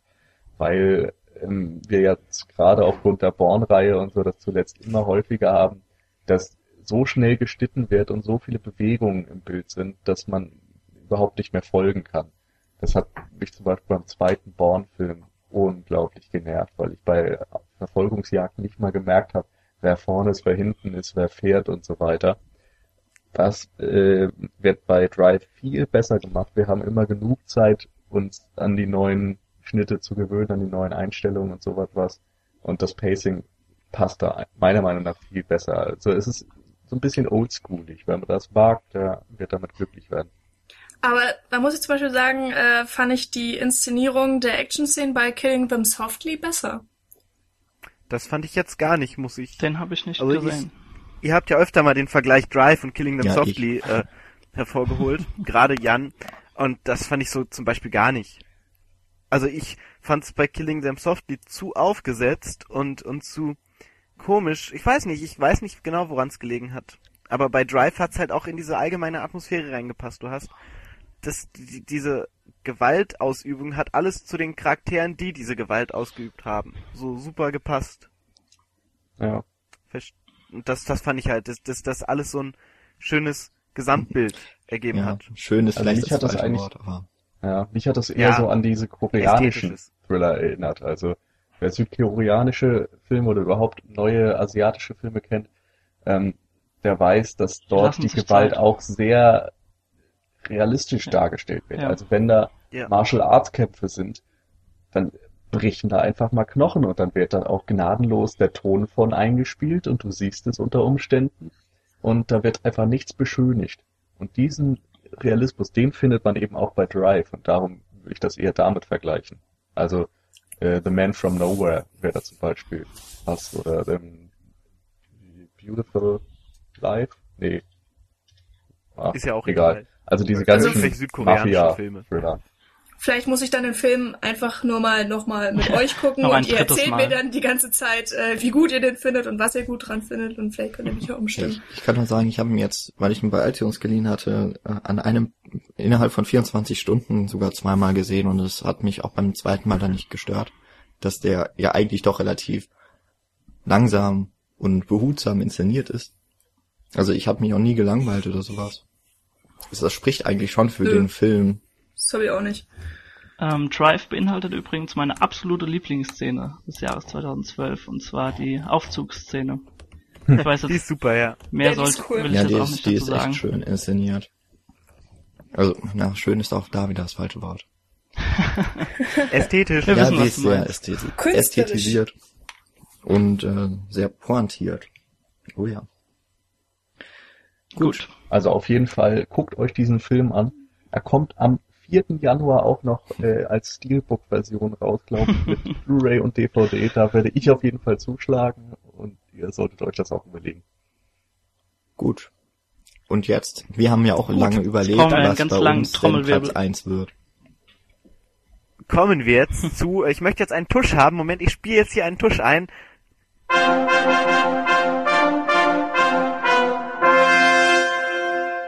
So, das war jetzt schön. Oh, das war aber schön. Ne? War sehr Ja, episch. Ja. Lange nicht mehr so einen schönen Tusch Nicht wahr? Und zwar kommen wir jetzt zu unserer Nummer eins, unserer Top 10 Liste, die ich jetzt äh, die Ja, fang habe an. vorzustellen. Und zwar, wie sollte es anders sein, sind es die sieben Psychos. Also Seven Psychos, Psychopaths, tut mir leid, ist bei uns auf Platz. Du bilinguales Genie. Er sollte nur noch deutsche Filme vorstellen. Die sieben Psychopathen, Genau, wie mein Englisch-Lexikon mir verrät. ist auf unserer Ganz großartig. äh, Platz auf unserem Platz 1 gelandet. Äh, auch da braucht man eigentlich nicht mehr so viel zu sagen. Also ich habe hier die ganzen Filme abgegriffen, die wir alle schon mal vorgestellt haben. Vielleicht wird mein äh, Redekünsten nicht so sehr getraut. Äh, auf jeden Fall ist es Du kannst ja ein bisschen Schleichwerbung einbinden. für meinen YouTube-Kanal oder was? Nein. Also gut, für unseren ersten Podcast bestimmt, wo wir sehr viel drüber geredet haben. Ich möchte jetzt auch hier nochmal zusammenfassen, dass es eine schwarze Komödie mit unglaublich viel Kreativität ist, die man in so einem Film äh, reingepackt hat, dass es eine unglaublich gute Arbeit von Martin McDonough, Zweitwerk, ist, der ähm, nach Brügge sehen und sterben einen super Film abgeliefert hat, mit einem Starcast, der an den von The Avengers ranreicht, vielleicht sogar noch drüber steht, mit einem Sam Rockwell, mit einem Colin Farrell, mit einem Christopher Walken, mit einem Woody Harrelson, mit, ach Gott, ich kann die jetzt alle gar nicht aufzählen. Also es sind Olga Kurilenko beispielsweise genau das In einer ganz Bandgirl, wichtigen Rolle. die, äh, also der hat da echt einen super Cast auf die Beine gestellt, die alle unglaublich super spielen, also sehr schönes Gesamtbild abgeben. Dann haben wir diese Doppelstruktur in diesem Film, dass der Film sich quasi selber schreibt, was an sich schon ein kreatives Meisterwerk ist, also ein äh, Storytelling-Meisterwerk. Der Film hat unglaublich viel Witz, man muss sehr viel lachen. Es geht, um das gerade nochmal anzuschneiden, die für diejenigen, die den ersten Podcast von uns nicht gehört haben, es geht um äh, Colin Farrell, dessen Namen im Film ich schon wieder vergessen habe. Martin. Marty. Marty, genau, der ein äh, Film schreiben möchte, der ein Drehbuchautor ist und sich für den Drehbuchschreiben ähm, von Sam Rockwell behilflich, behilfreich, naja, ähm, Helfen. genau, danke, helfen lässt. Helfen. Der äh, Billy heißt in dem Film und lässt sich von ihm helfen und Sam Rockwell ist einer, der sehr durchgedreht und abgedreht ist und ihnen auf die abstrusesten Arten helfen möchte, indem er beispielsweise Zeitungsannoncen äh, setzt, worauf sich komische Men Menschen melden. Also es geht darum, dass äh, Colin Farrell in seinem Drehbuch sieben Psychopathen einbauen möchte. Der Titel Seven Psychos steht schon, aber er weiß nicht, welche Seven Psychos er da reinbringen möchte. Ja, und äh, da entwickelt sich dann eine skurrile Situation nach der anderen, die er auch aufschreibt. Mehr braucht man dazu eigentlich jetzt gerade erstmal gar nicht sagen. Was man noch, also eine Sache vielleicht, nämlich dass äh, das, was er sich für sein Drehbuch ausmalt, auch immer wieder im Film auftaucht Genau. oder überhaupt, dass da eine sehr ausgeprägte Metaebene ist. Also es gibt öfter mal Gespräche, die sich dann im Laufe des Films irgendwie in der Handlung widerspiegeln. Und das ist äh, ja sehr unterhaltsam gemacht. Und ja, wir hatten alle sehr viel Spaß und ich glaube, das ist eigentlich der Hauptgrund, dass der Film jetzt unsere Nummer eins Genau, ist. ich glaube, ich habe Ich selten glaube, so niemand viel... hat den selbst auf Platz 1 gesetzt auf der Liste, aber weil da überall, zumindest in den Top 5 war bei uns, ist es zusammengenommen eben doch der, ja, erfolgreichste Film bei uns weil geworden. wir alle sehr viel gelacht haben und sehr großen Spaß bei dem Film hatten. Und wir alle damit leben. Genau. Ja, und er war ja auch einfach so gut gemacht. Also es ist ja nicht nur so, dass der Film eine tolle Komödie ist, sondern er hat ja noch diese unglaubliche Metaebene und diese total schrägen Charaktere und alles. Also Ja, das stimmt. Es liegt ja nicht nur am Humor, dass wir den Film alle so sehr mögen. Genau, aber also ich denke, zusammengenommen ist es verdient ein Platz 1. Genau, den Ja, man sich ja. gerne auch nochmal intensiv beschäftigen kann, indem man äh, sich mit unserem ersten Podcast auseinandersetzt. Genau. Genau. Also als Tipp, guckt euch den Film erst an, hört euch dann den Podcast an, weil wir da auch relativ viel spoilern. Genau. Aber Und ja, habt Spaß. macht das. Gut. Das waren jetzt wunderbare zehn Filme, die ihr euch angucken sollt, falls ihr das noch nicht getan habt. Und ich habe da auch noch so ein paar. Ähm, aber wir haben es natürlich auch nicht in alle Filme geschafft. Paul, erzähl doch mal. was hättest du denn gerne 2012 gesehen? Also ich Kino. hätte unglaublich gerne äh, Moonrise Fasse dich ja, kurz. Moonrise Kingdom hätte ich sehr gerne gesehen, den ich leider nicht gesehen habe. Dann hätte ich unglaublich gerne Perks of Being a Wallflower gesehen. Allein aus dem Ja. Grund, weil ich äh, ein äh, kleiner Emma Watson-Fan bin. und ähm, naja gut, der Film hat ja auch gute Kritiken bekommen und scheint echt ein, super Film zu sein. Also den möchte ich mir gern noch anschauen. Das waren so meine beiden großen Filme. Dann halt so Sachen wie Argo, die man sich eigentlich nochmal anschauen müsste und so. Das ist alles schon noch mit drin, aber das ist eigentlich Standard. Ja, und das sind so die beiden Filme, die vielleicht auch nicht so bekannt sind, die ich mir gerne noch anschauen möchte. Jo. Wer will weitermachen? Nils? Okay. Bei mir, ähm, ja, sind das äh, Killer Joe, der neue Film von Friedkin, der Ah, wohl auch eine so schwarze Komödie ist. Da müsste ich Daniel sonst noch mehr dazu sagen. Auf jeden Fall hat er auch recht ordentliche Kritiken bekommen. Ich hätte ihn mir sehr gerne angesehen, habe es aber noch nicht geschafft. Dann der angesprochene Argo. Ähm, Hanekes Liebe fehlt mir auch noch, wobei ich da Angst habe, dass der mir mal wieder nicht gefällt, weil ich so absolut kein Haneke-Freund bin. da man sagen Aber muss, der ist doch sehr Haneke untypisch. Ja, also ich will ihm auch auf jeden Fall eine Chance geben, darum nenne ich den ja, aber hm. ich bin eben vorsichtig skeptisch. Und ansonsten fehlt noch äh, Pieta von Kim Ki-duk. Der hat ja in Venedig den Preis geholt. Was ist das, der Goldene Löwe, glaube ich? Ja. Ja, Kim Ki-duk hat auch viele andere gute Filme gemacht schon. Äh, Bin Yip und ähm, Frühling, Sommer, Herbst, Winter und Frühling. Und, ja, viele, viele schöne Sachen. Insofern bin ich da auch gespannt drauf. Und dann natürlich die ganzen jetzt kommenden Oscar-Favoriten fürs nächste Jahr. Da habe ich auch irgendwann mal eine Liste zusammengestellt. Da fehlen noch einige von. Aber die meisten die werden liefen auch hier teilweise auch im. Januar veröffentlicht. Die sind jetzt alle in den USA schon draußen. Ich Ja, habe noch ja. einen vergessen, fällt mir gerade ein, und zwar äh, Looper habe ich mir auch ganz groß aufgeschrieben, den ich mir gerne anschauen möchte. Ja, mit Darf ich, darf ich Ron weitermachen? DeWitt und Ja. Willis. Ja, mach weiter.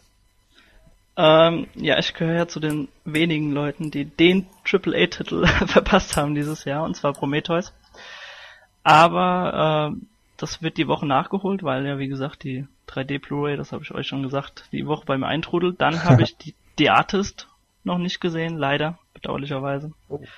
Äh, wa- was ich auch demnächst aber nachholen werde. Und, was kann ich denn noch nennen? Ähm, ja, Holy Motors hätte ich gerne noch gesehen von Leo Carrar.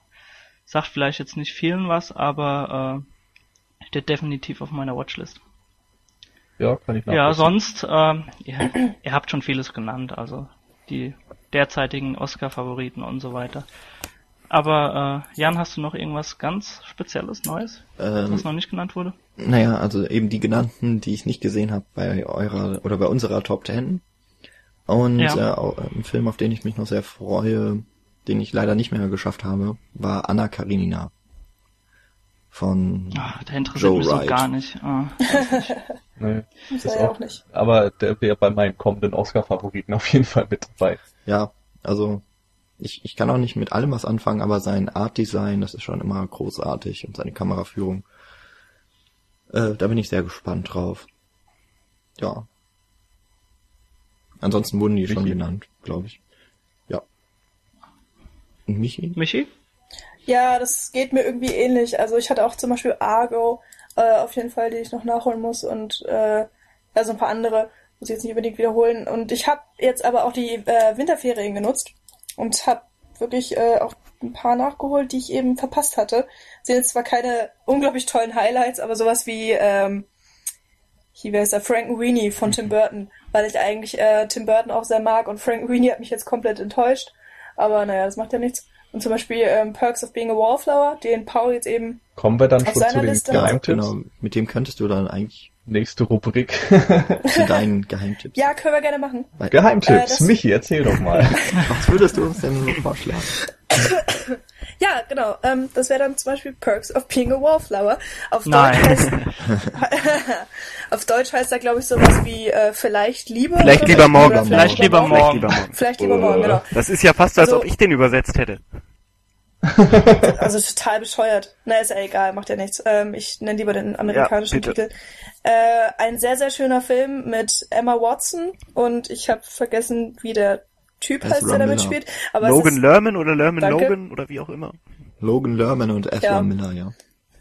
auf jeden Fall äh, mag ich den Cast sehr. Ähm, Finde auch, dass es toll geschauspielert äh, ist und es ist einfach eine also keine Coming-of-Age-Geschichte, das kann man jetzt nicht unbedingt sagen, aber es spielt so ja in der Highschool-Zeit, wo man eben dann doch irgendwie auch versucht, erwachsen zu werden und ähm, es eben um Beziehungen und Freunde geht und dieses ganze rauf und runter und ähm, ja, also ich kannte nichts von dem Film, habe ihn geguckt und war sehr überrascht über die ganzen ähm, Innovationen, die da drinne sind und die tolle Regie und auch äh, ein paar sehr schöne ähm, Kameratricks, äh, die mir einfach sehr gefallen haben. Und die Story an sich ist einfach schön. Einfach toll gemacht und sie hat so viel Tiefe. Und ähm, ich freue mich dann, den Film irgendwann mal mit einem von euch zu gucken. Hoffentlich. Auf jeden Ja. Fall einer meiner, äh, meiner Lieblinge Wäre ich auch. dann dabei.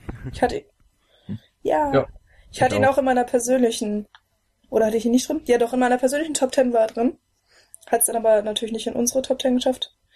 Und äh, ein anderer Geheimtipp ist 50-50 ähm, mit Joseph Gordon-Levitt und Seth Rogen. Seth Rogen. Dem- Seth Rogen. Genau, Dankeschön. Und Anna Kendrick, ne? Ähm, Als Psychologin. Ja, genau. Ja.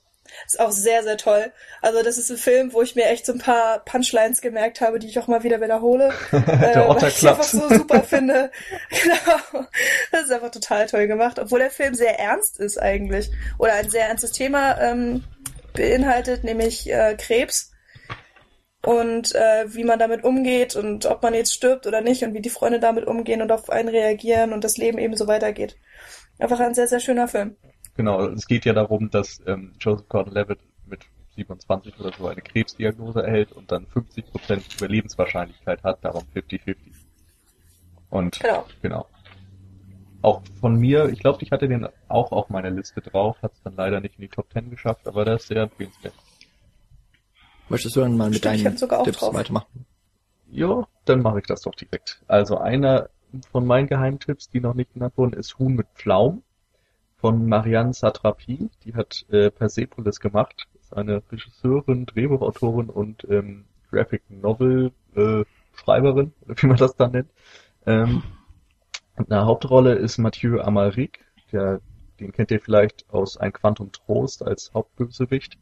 Und er spielt einen lebensmüden Geiger im Iran und ähm, das ist ein wunderbarer Spagat zwischen Humor und Melancholie im Grunde. Also wir haben wirklich immer mal wieder schöne Momente, traurige Momente und die Balance wird da immer sehr gut gefunden.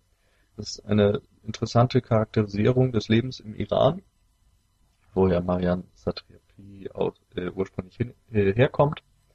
Und ähm, es sind wirklich tolle kreative Ideen auf der Bildebene. Also es gibt da mal eine Szene, die ist dann in Comic-Optik und es gibt so kurze Einschübe von so, so Slapstick-Sachen im Grunde, wo es dann darüber geredet wird, wie der Geiger sich umbringen könnte und dann sagt er, ja, er könnte sich ja erschießen und dann siehst du wirklich, wie er sich erschießt und Blut aus dem Kopf spritzt und sowas und so, ach nee, das tut bestimmt weh. Und, naja, es, es werden auf jeden Fall sehr tolle Sachen damit reingebracht. Und, Ja, es äh, wird auch sehr träumerisch so ein bisschen erzählt. Ne? Also ich Genau. musste auch ein paar Mal an Amelie denken. Ich weiß jetzt nicht, ob der Vergleich jetzt so ein bisschen passt, aber Also von der Kreativität auf jeden Ja. Fall und von, vom Ideenreichtum.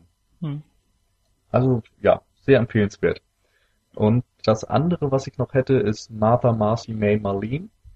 Der hat, glaube ich, Mhm. auch letztes Jahr schon auf einigen Top Ten Listen seinen Platz gefunden in den USA. Ein toll gespieltes Low-Budget-Drama über eine Sekte, die geleitet wird von John Hawkes. Und ähm, Elizabeth Olsen, die Schwester von den Olsen-Zwillingen, die jüngere, ähm, spielt ein Mädchen, das so ein bisschen in die Fänge gerät und dann wieder fliehen kann und dann immer noch traumatisiert ist. Und ihre Geschichte berührt einen wirklich zutiefst. Der Film geht sehr unter die Haut, fand ich. Ähm, ihr müsst mal darauf achten, da ist kaum Filmmusik drin, nur mal so anschwellende Geräusche oder so etwas. Das fand ich toll gemacht. Ähm, da ist ein wunderbarer Song drin, also nur mit Gitarre und Gesang, der auch in kompletter Länge im Film vorkommt. Den hört man auch schon im Trailer. Allein der hat mich echt geflasht. Und ich wage mal die Prognose, dass Elizabeth Olsen auch eine recht große wird. Was die da abliefert, ist wirklich ja bemerkenswert für das Alter.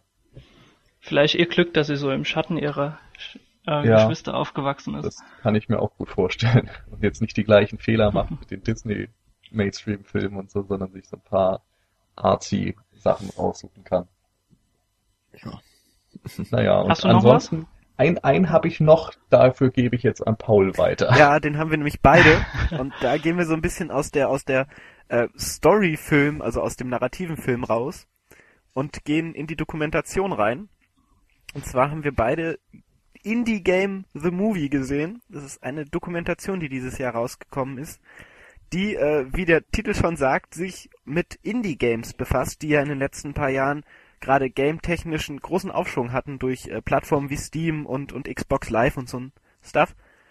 Und ähm, da wir ja auch sehr große Computerspielfans sind, hat er uns wahrscheinlich auch sehr stark äh, angesprochen. Also mich hat er deshalb angesprochen, gerade weil es Ja. ähm, explizit um die Spiele Super Meat Boy, Braid und Fez geht, die bei der, also besonders Super Meat Boy und Fez, die bei der äh, Produktion und bei der Entwicklung die bei die Köpfe hinter diesen ganzen Spielen, das sind insgesamt in dem Fall drei Köpfe, also zwei für Super Meat Boy und einer für Fez und einer für Braid, die begleitet worden sind und bei denen man einen sehr intensiven Einblick in deren emotionale äh, Gemütszustände während dieser Entwicklungszeit hat, was für Entbehrungen die hatten, dass sie teilweise halt echt äh, Geldnöte hatten, dass sie Schlafmangel hatten, emotionale Zusammenbrüche und äh, von welchen Faktoren sowas alles abhängt, weil das halt wirklich alles Einzelprojekte waren, die nur von deren persönlichen Antrieb her erstellt worden sind und ähm, er setzt sich, der Film setzt sich eben zusammen aus Interviews mit den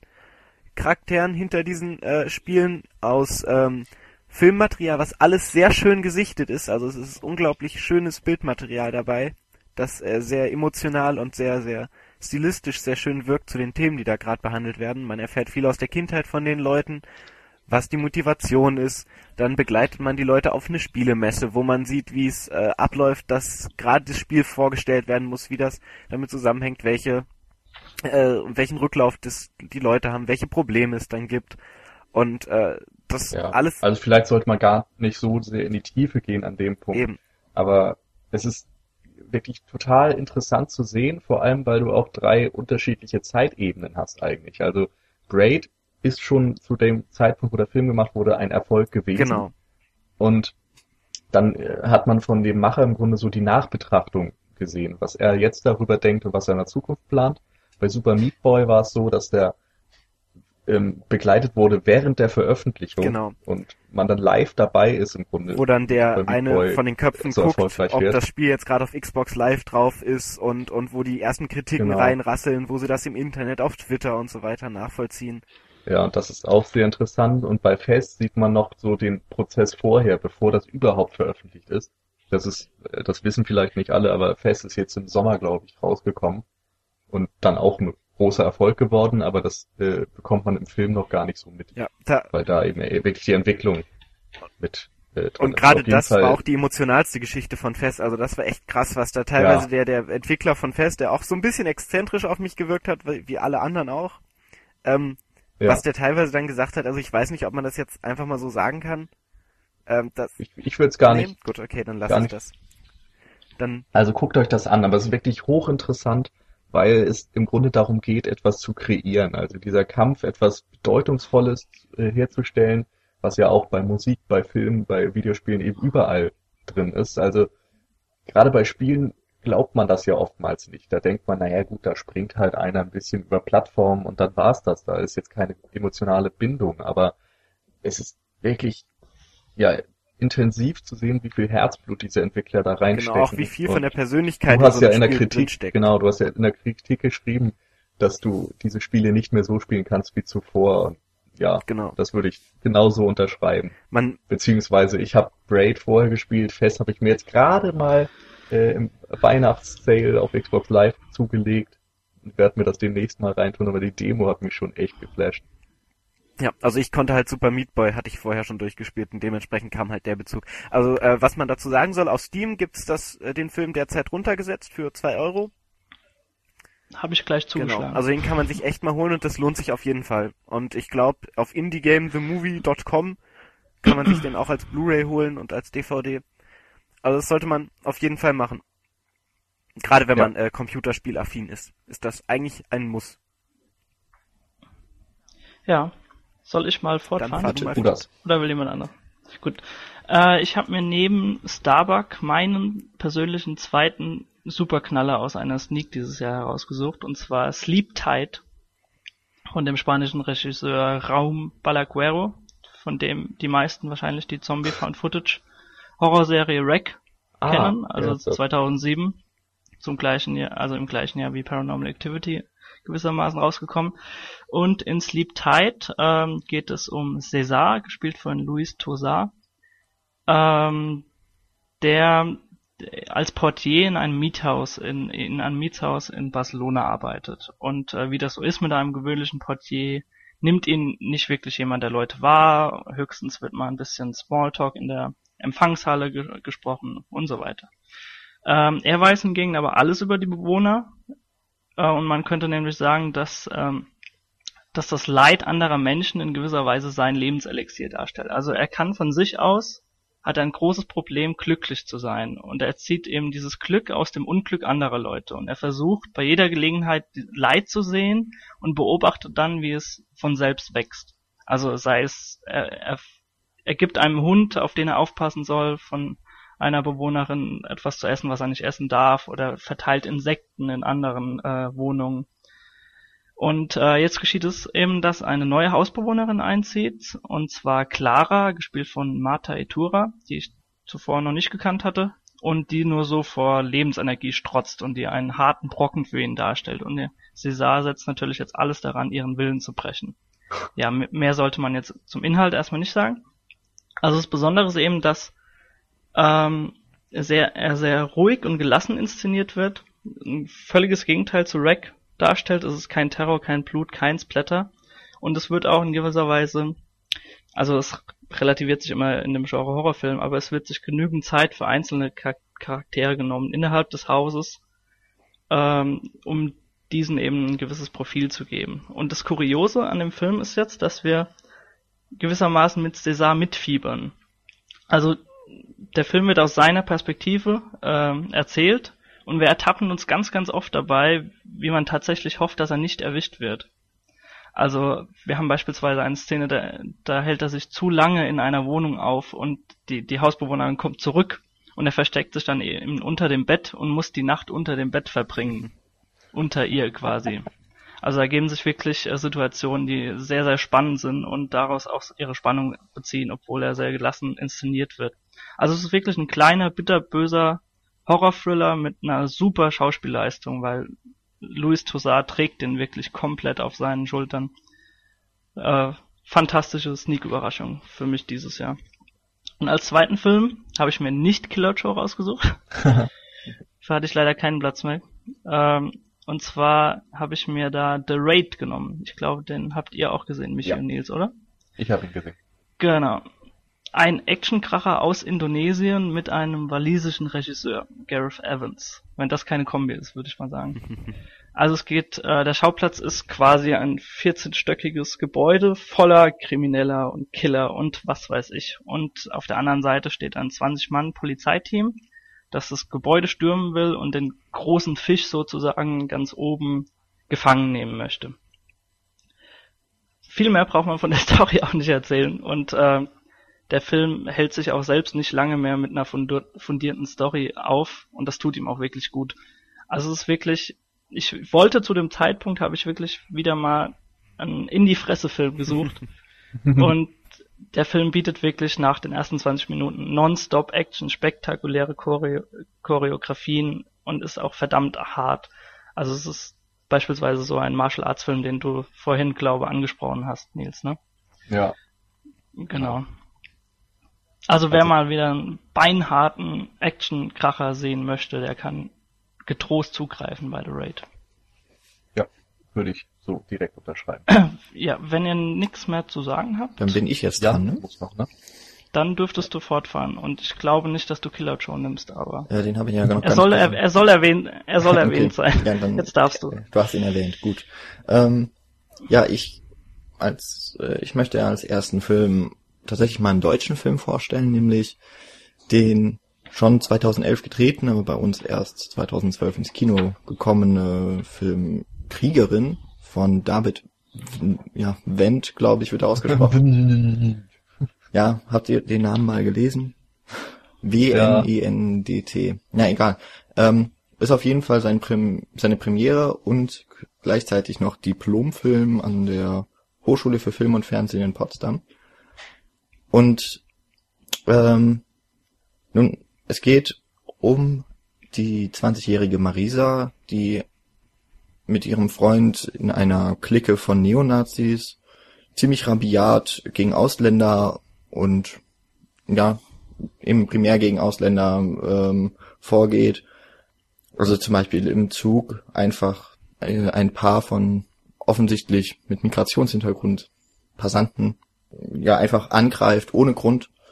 Und gleichzeitig gibt's noch die Geschichte der, ich glaube, 13- oder 14-jährigen Svenja, die von mit ihren Eltern überhaupt nicht klarkommt und sich nach und nach in diese Szene der Neonazis auch eingliedert. Während Marisa dann tatsächlich, äh, weil sie ein Asylantenkind kennenlernt, langsam ins Zweifeln gerät, ob das, was, ob ihre Ideologie überhaupt tatsächlich zu rechtfertigen ist.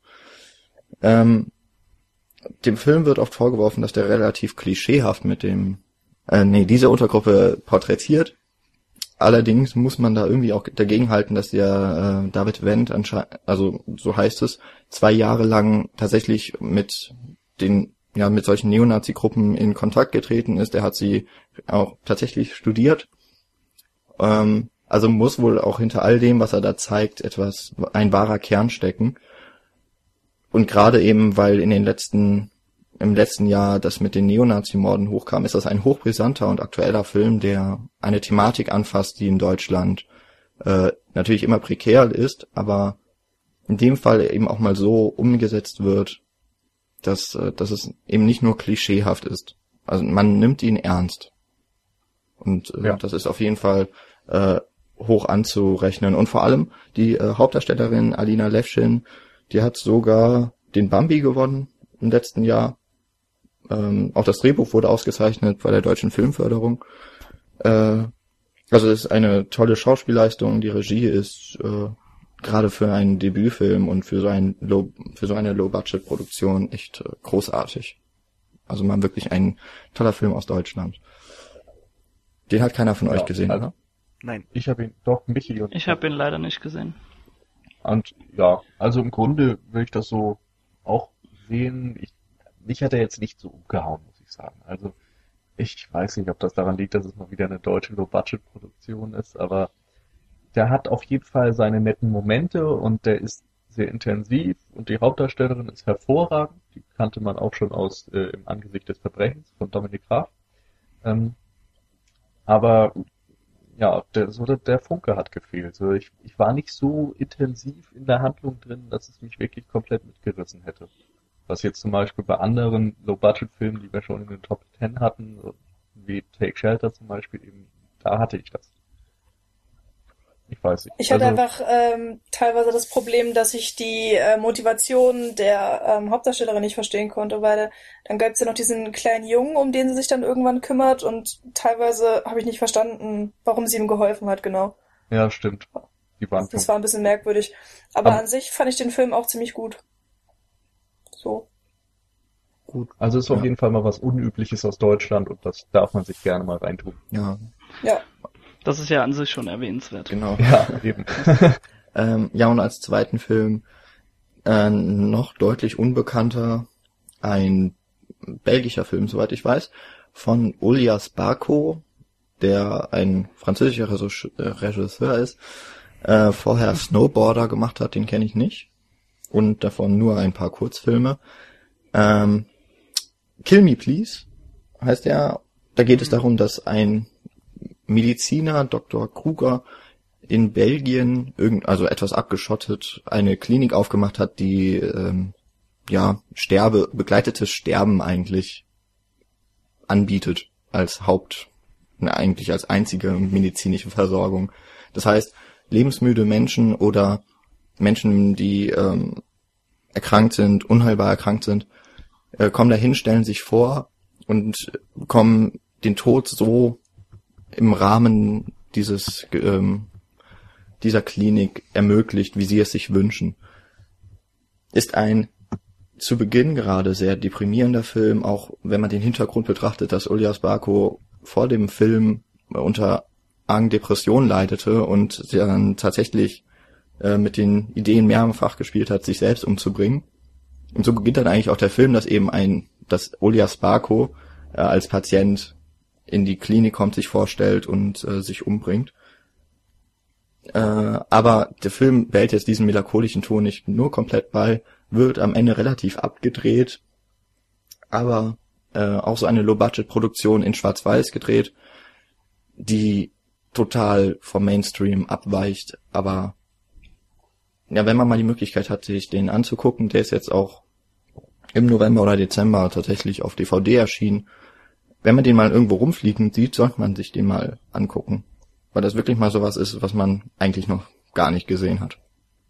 Hattest du den in der Sneak gesehen oder warst du in so? Äh, ja, das war eine Premiere, also ich wusste, eine, so eine Preview. Der kam doch im Kapitol, das war oder im nicht? Kapitol Genau. in Mainz, ne, war das? Ja. Also ich Ja. wusste, dass ich mir den Film angucke, allerdings wusste ich nicht viel über den Film. Äh, ja, aber ich war da sehr überrascht. Das war einer dieser kleinen Highlights, die man sich irgendwie überhaupt nicht gedacht hätte zu Beginn des Jahres, den auch niemand auf dem Schirm hat. Aber auf jeden Fall Ja. ein Blick wert. Dann haben wir Dann die können wir durch, ne? Genau. Will jemand noch Okay. was einwerfen? Irgendwas, was vergessen wurde? Was einem eingefallen ist? Nö, nicht groß. Nein? Wunderbar. Äh, Wir wollen jetzt noch unseren Podcast schließen und damit auch unter das Jahr 2012 so den Haken setzen, dem wir über die Enttäuschungen reden. Oder gleich die richtigen Flops. Dieses, die leider auch das natürlich Kino. vorwegzunehmen, da gab's viel. Nochmal den Senf abgeben über den Schrott, der herausgekommen Genau. ist dieses Jahr. Also gerade finde ich die großen Blockbuster, die groß angekündigten Blockbuster, die haben zum größten Teil enttäuscht. Genau. Also wie gesagt, Hobbit und Aven Avengers ähm, sind empfehlenswert. Ansonsten war da viel Grütze dabei. Ich fange direkt mal an. The Dark Knight Rises. Gut. Also das ist das richtige Fass auf. Begins war ein sehr guter Erstling für die Trilogie, fand ich. Sehr düster, tolle Einführung. The Dark Knight hatte dann mit Heath Ledger seinen Mega-Höhepunkt, ist wohl einer der besten Superheldenfilme, die es gibt. Ähm, auch wenn Jan wahrscheinlich widersprechen wird. Ja, ja, aber ich lasse es jetzt. Und The Dark Knight Rises jedenfalls hatte natürlich dann mit einer enormen Erwartungshaltung zu kämpfen, hat aber nicht nur deshalb versagt, sondern einfach, weil er all das falsch macht, was in den anderen Filmen noch ganz gut geklappt hat. Das gibt Logiklöcher zuhauf, die Story ist lahm und irgendwie nicht ganz nachvollziehbar, die Motivation der Charaktere ist nicht vorhanden, wir haben Catwoman da drin und brauchen sie eigentlich nicht. Und dann ist das Ende auch noch teilweise wirklich vorhersehbar. Also ich saß im Kino mit ein paar anderen und jeder wusste eine Sache vorherzusehen, jeder eine andere, aber alles kam dann genau so, wie wir uns das gedacht hatten. Es war wirklich nicht so toll. Und auch die Action, also ich dachte, wir haben jetzt Bane, das ist ein Kraftprotz, aber die Kämpfe mit ihm und Batman, die man auch schon im Trailer sehen kann, sind ja sowas von lahm.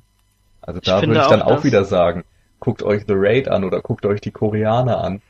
Wissen, wie man Kämpfe inszeniert. Ich finde auch, dass Tom Hardy so dermaßen eben auf seine Gesichtsmimik reduziert wurde, dass ihm einfach so viel Charisma genommen wird. Und dass Ja, er sich einfach nicht so entfalten kann, beispielsweise Genau. wie Heath Ledger. Die Maske Das war ist sehr schade. grauenhaft. Und auch die Stimme. Also The Dark Knight Rises ist bei mir auch auf jeden Fall in den Flops. Äh, nicht, weil er jetzt ein grottenschlechter Film ist. Also ich habe ihn jetzt auch nicht unbedingt so schlecht bewertet, aber es war einfach so eine riesen Enttäuschung. Vor allen Dingen, weil ich eben auch äh, großer Anhänger der Nolan Batman äh, Filme bin und ähm, dann eben auch wirklich bestimmte Erwartungen hatte, ähm, die dann eben nicht erfüllt wurden und die dann sogar noch untertroffen wurden. Also diese total sinnlosen ähm, ja, Story-Twists, die da auftauchen, die braucht man einfach überhaupt nicht. Beziehungsweise sie zerstören dann auch irgendwie teilweise den Film. Und das Ende, dieses, dieses pure Hollywood-Ende, es hat mich total aufgeregt. Ich fand es auch so schlecht. Das war auch einer der Sachen, die Nils vorher gesagt hat, äh, was da so ungefähr passieren wird. Und ähm, das habe ich einfach von Christopher Nolan nicht erwartet, weil er einfach so viel Besseres schon gemacht hat. Also wenn man sich seine Filmhistorie anguckt, da sind so tolle Sachen dabei. Und ich muss echt sagen, The Dark Knight Rises ist sein schlechtester Film Ja, bisher. ja, und äh, das, das hat mich wirklich einfach komplett enttäuscht. Und deswegen ist er bei mir in den Flops äh, mit dabei. Ja, ich hatte in meiner, in meinem Jahresrückblick auf meinem Blog, ja, ich mache Werbung für mich, ähm, geschrieben, dass eben bei The Dark Knight Rises tatsächlich zum ersten Mal die Fehler, die Nolan auch schon in den vorherigen Filmen, also auch Inception und The Dark Knight gemacht hat, dass die jetzt einfach so furchtbar stark auffallen und eben nicht nur den Leuten, die wirklich drauf hoffen und so wie ich eher drauf gucken, was wird falsch gemacht, sondern also es ist wirklich katastrophal, was da für Fehler drin sind. Und Also falls es irgendwie noch nicht gemerkt hat, Jan mag Christopher Nolan nicht so sehr wie wir. genau, Da können wir einen eigenen Podcast aber ähm, Ja. über wenn man reden. wenn man The Dark Knight Rises gesehen hat, dann kann man nur bei YouTube das ein Video von Honest Trailers mal ans Herz legen. Da wird in fünf Minuten mal so aufgezeigt, was unter anderem schiefgelaufen ist in dem Film. Ähm, Ansonsten würde ich noch die GameOne.de Kritik ähm, empfehlen. Game One ist ja, Ja, eine. Spieleseite, aber Wolf, da eine Redakteur, hat da eine wunderbare Kritik geschrieben. Ich habe das einen Tag, nachdem ich den Film gesehen hatte, gelesen und er hat in allen Punkten recht. Hat all das angesprochen, was ich auch kritisiert hatte. Es gibt jetzt aber auch äh, noch mehr schlechte Filme 2012 als nur The Dark Knight Rises. ähm, wenn ich jetzt zum Beispiel einen aus meiner Top äh, oder aus meiner Flop-Liste vorstellen äh, dürfte, dann wäre das äh, The Muppets, der ja, Oh ja. Anfang dieses Jahres irgendwann rauskam. Ist ja mit äh, Jason Segel und Amy Adams in den Hauptrollen. Und natürlich äh, ganz viele Muppets-Figuren, also zum Beispiel Kermit und Miss Piggy tauchen auf und noch ganz, ganz viele andere, aber ich kenne mich da gar nicht so aus, muss ich gestehen. Naja. Und ähm, wir sind da eigentlich nur reingegangen, weil ein äh, Freund von uns äh, den unbedingt Mitbewohner. sehen wollte. Ja, genau. Und weil er eben auch so eine unglaublich gute Bewertung im Internet bekommen hat. Also es gab so unglaublich viel Lob für diesen Film. Alle fanden ihn toll und waren begeistert und er wurde ja so gehypt. Und dann haben wir ihn uns angeguckt und ähm, ja, ich finde ihn einfach schrecklich. Also ich, ich liebe Musicals, aber diesen Film finde ich einfach so schrecklich. Die Musik finde ich unglaublich schlecht. Ähm, er hat sogar, glaube ich, den Oscar für das, äh, den besten Score bekommen. für das beste Lied, glaube ich. Beste Lied. Äh, I'm a Muppet. Genau, ähm. Am I a Man or Am I a Muppet oder irgendwie sowas in der Art. Und das ist einfach so unverdient und es ist so schrecklich. Und ich finde auch Jason Segel nicht gut in diesem Film, muss ich ehrlich sagen. Und Amy Adams auch unglaublich nervig. Die Tante ist nur am Grinsen. Also die hat sich das bestimmt aufgemalt. Ich weiß es nicht. Why so Aber serious? das ist- sieht so, das sieht so angestrengt alles aus. Und die Story ist wirklich so hirnrissig und so dumm. Und man hat das auch alles irgendwie schon mal gesehen. Es ist nichts Neues. Ich kann noch nicht mal unbedingt sagen, dass das ein toller Kinderfilm ist. Und Nee, also die, für Fünfjährige vielleicht. Ja, also mich hat alles nur genervt an diesem Film. Ich, ich war wirklich kurz davor, nach 20 Minuten wieder aus dem Kino rauszurennen und bin dann eigentlich nur geblieben, weil eben dieser besagte Freund von uns diesen Film trotzdem total super fand. Ja. Irgendwie. Also ich kann alles unterschreiben. Ich habe, glaube ich, im ganzen Film einmal gelacht und das war das Reisen per Landkarte. Das fand Ja. ich ganz lustig. Habe dann nachher Das ja festgestellt, dass es das angeblich auch in allen anderen Muppets-Filmen gibt. Ja. Und das sagt im Grunde alles. Also es, es passte wirklich gar nicht. Selbst die Gastauftritte, und da sind verdammt viele, sind fast alle verschenkt. Ja. Also, ich meine, wenn, wenn du einen Dave Grohl und Jack Black in einer Band zusammen hast mit dem, wie heißt er, Gonzo oder so, der Schlagzeuger? Mhm. Egal. Auf jeden Fall. Nee, dann, Animal, dann kannst du doch eigentlich nicht viel falsch machen. Aber es kam kein Lacher dabei raus. Nein, Wirklich? nicht. Ja, am liebsten das Kino wieder verlassen. Ja, Ganz also ich habe hab immer an den Stellen gelacht, wo man eigentlich nicht hätte lachen sollen, weil ich den Film einfach dann so schlecht fand, dass ich schon wieder lachen musste. Ja. Und das ist wirklich nicht gut, wenn man sowas über einen Film Ja. sagt. Fremdschämen-Alarm eben bei Man or a Muppet. Ganz, ganz Oh grausam. Gott. Guckt so euch das auf. YouTube an. Also, wer das ernst nehmen konnte, ich verstehe es nicht. Der muss auf Drogen gewesen sein.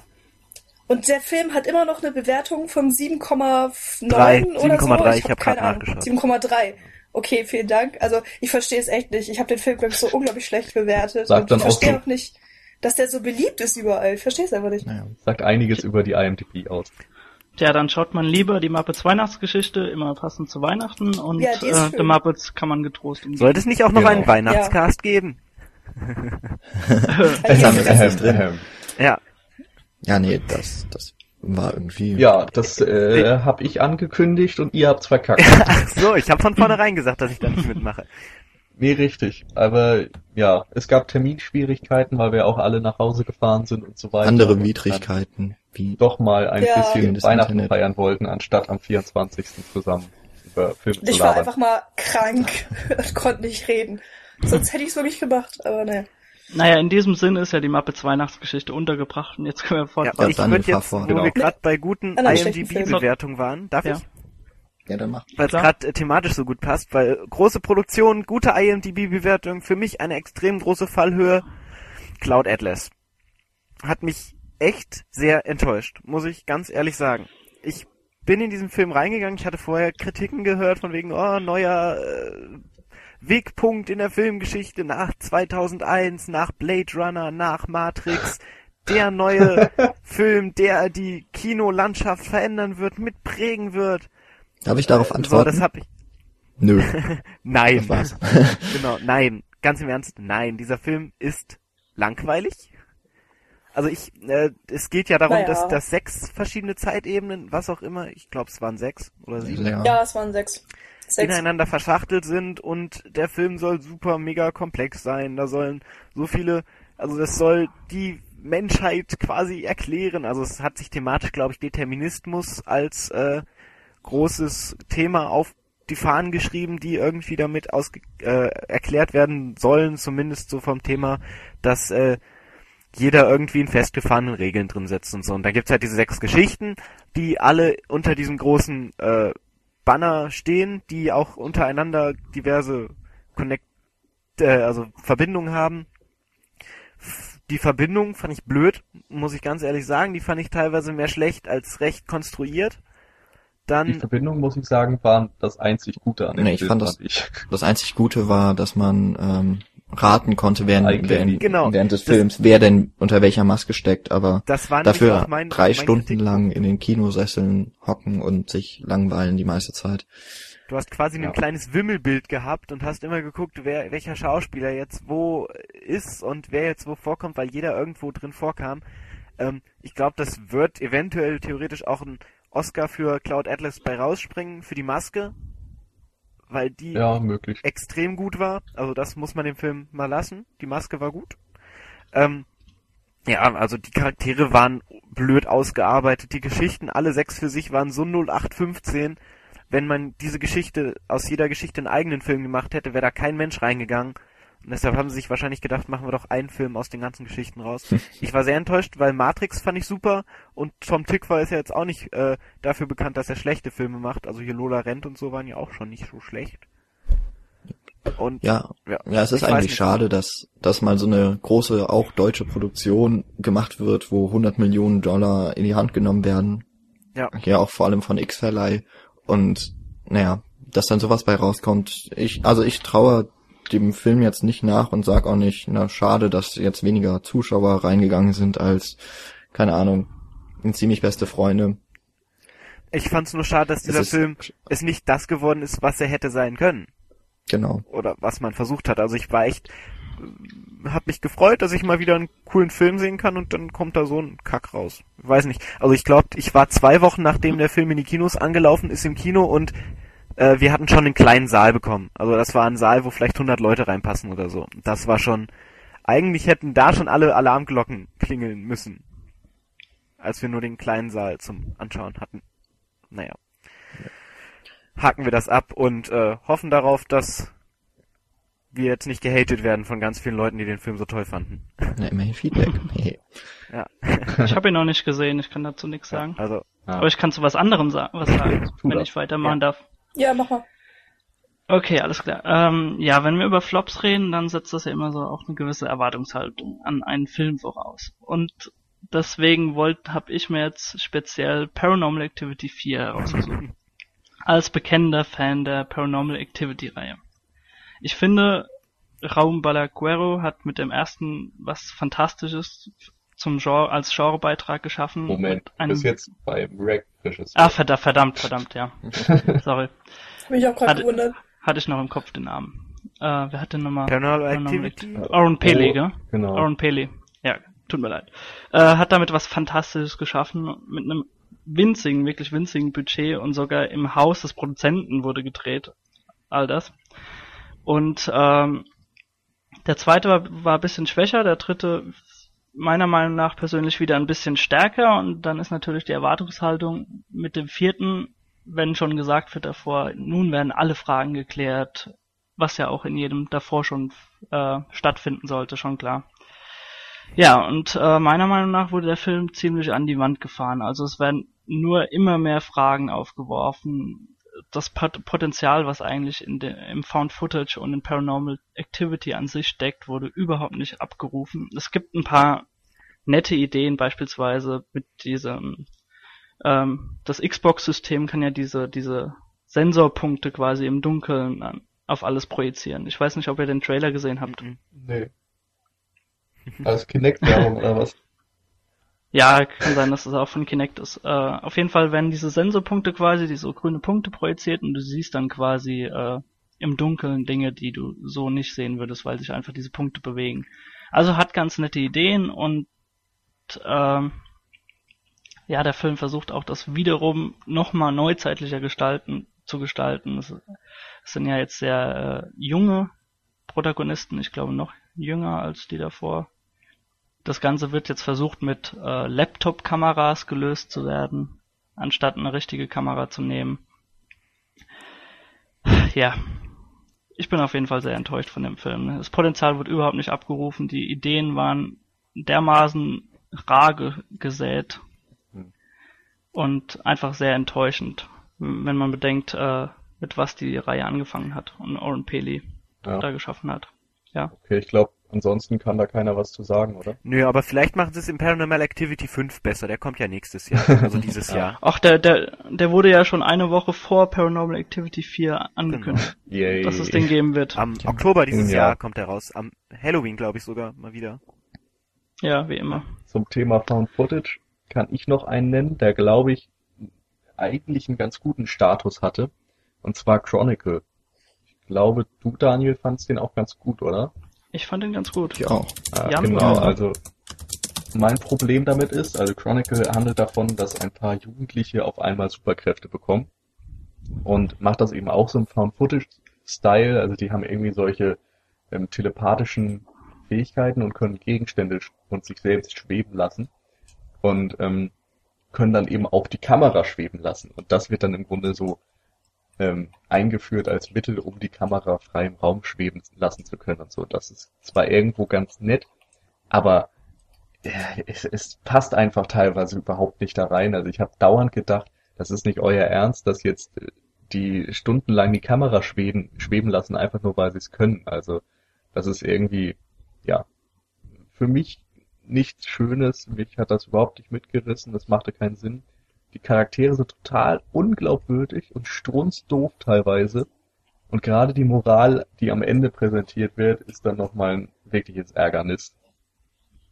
Also leider, leider, leider eine sehr gute Prämisse, die dann komplett in den Sand gesetzt wurde. Gut, der Paul möchte noch was Ja. nennen. Also, Genau, ich möchte, bevor wir die Runde jetzt abschließen und zum Ende des Podcasts kommen, möchte ich noch zwei Filme nennen, die mich wirklich auch sehr enttäuscht, beziehungsweise die ich echt schlecht waren, die ich mir angeschaut habe. Zum einen ist da, wie so, Resident Evil. Genau, wie sollte es anders sein? Resident Evil, der neue, der auch äh, einiges schlechter gemacht hat als der vorige Teil, also auch so äh, rein visuell und auch total in sich selbst voll schlecht ist und widersprüchlich. Und zum zweiten, aber ich glaube, das ist jedem klar, und zum zweiten ist äh, John Carter, der storytechnisch voll ins Klo gegriffen hat, der langweilig war, wo die Effekte scheiße waren und der mich auch... John Carter? Ja, John Carter. Der John Hund Carter war gut. Mars. Der Hund, den fand ich so, äh, das war so ein, nee, Ich fand den fantastisch, den Hund. den fand ich doof. Konnte ich auch Hab nichts den Film nicht konnte ich gesehen. nichts mit anfangen. Tut mir leid. Also, dieser Film war langweilig, die Story hat mich überhaupt nicht mitgerissen. Ich hatte keine Spannung in diesem ganzen Film, war keine einzige Spannungsmoment für mich, wo ich dachte, oh, hoffentlich schafft das oder hoffentlich schafft das nicht und oh. und die Effekte, die CGI-Effekte waren einfach schlecht, muss man mal ganz ehrlich sagen. Ja. Das waren so meine beiden Filme, die ich auch echt beschissen fand. Okay, gut. Bei John Carter war ich froh, Was- dass ich mir nicht im Kino angeschaut habe. Haben wir schon Lachsfischen im Jemen? Nee, aber dann lass ich nur erwähnen und Ja, ja, nee, ich wollte dazu jetzt nichts also sagen. einfach Lachs nur, es ist von Lasse Hallström, der hat schon sehr viel Besseres gemacht, das war ziemlich enttäuschend. Ja. Gut, wir, Wer macht weiter? ja, Michi, dann erwähne bitte noch einen Film. Ähm, ja, also ich sag dazu jetzt auch nicht viel, aber ähm, ein Film, äh, den ich mir nur angeguckt habe, weil mein Vater das, äh, den mit mir gucken wollte, ist Ice Age 4. Äh, dieses Jahr erschienen und es ist wirklich, weiß ich nicht, Ice Age 1 war so schön und danach wurde es einfach immer schlechter und Ice Age 4 ist wirklich einer der schlimmsten Animationskinderfilme, die ich je gesehen habe. Ist einfach, äh, ja, sehr schade, dass es so schlecht geworden ist. Ja, also ich habe noch ein paar mehr Dinger, die erwähnt werden müssen. Einmal ist das The Grey mit Liam Neeson. So ein möchtegern cooler Überlebensfilm, voller Logiklöcher und mit wenig Spannung und schlechten Tricks.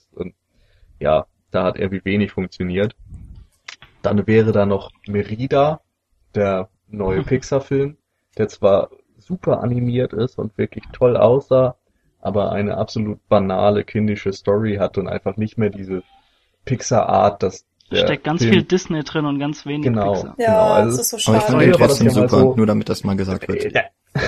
Also früher war es so, dass ähm, der Film primär an Kinder gerichtet war, aber immer noch Elemente hatte, die für Erwachsene toll waren, so Anspielungen auf andere Filme und sonst was oder Gags speziell für Erwachsene. Das fehlt einfach hier vollkommen. Dann Tinker Tailor Soldier Spy, Ah, der mich ja. auch überhaupt nicht mitgerissen hat, sehr unübersichtlich war, viel zu viele Charaktere eingeführt hat und die dann noch schwach eingeführt hat und auch sehr spannungsarm. War für mich auch eine Enttäuschung, gerade weil der Ich auch habe den viele auch so überhaupt gar nicht hat. verstanden. Ja, genau. Also war leider auch nicht so gut. Prometheus ist dann auch noch einer der Blockbuster, die gehypt wurden en masse und dann ja letztendlich doch sehr viele Logiklöcher mal wieder offenbart haben.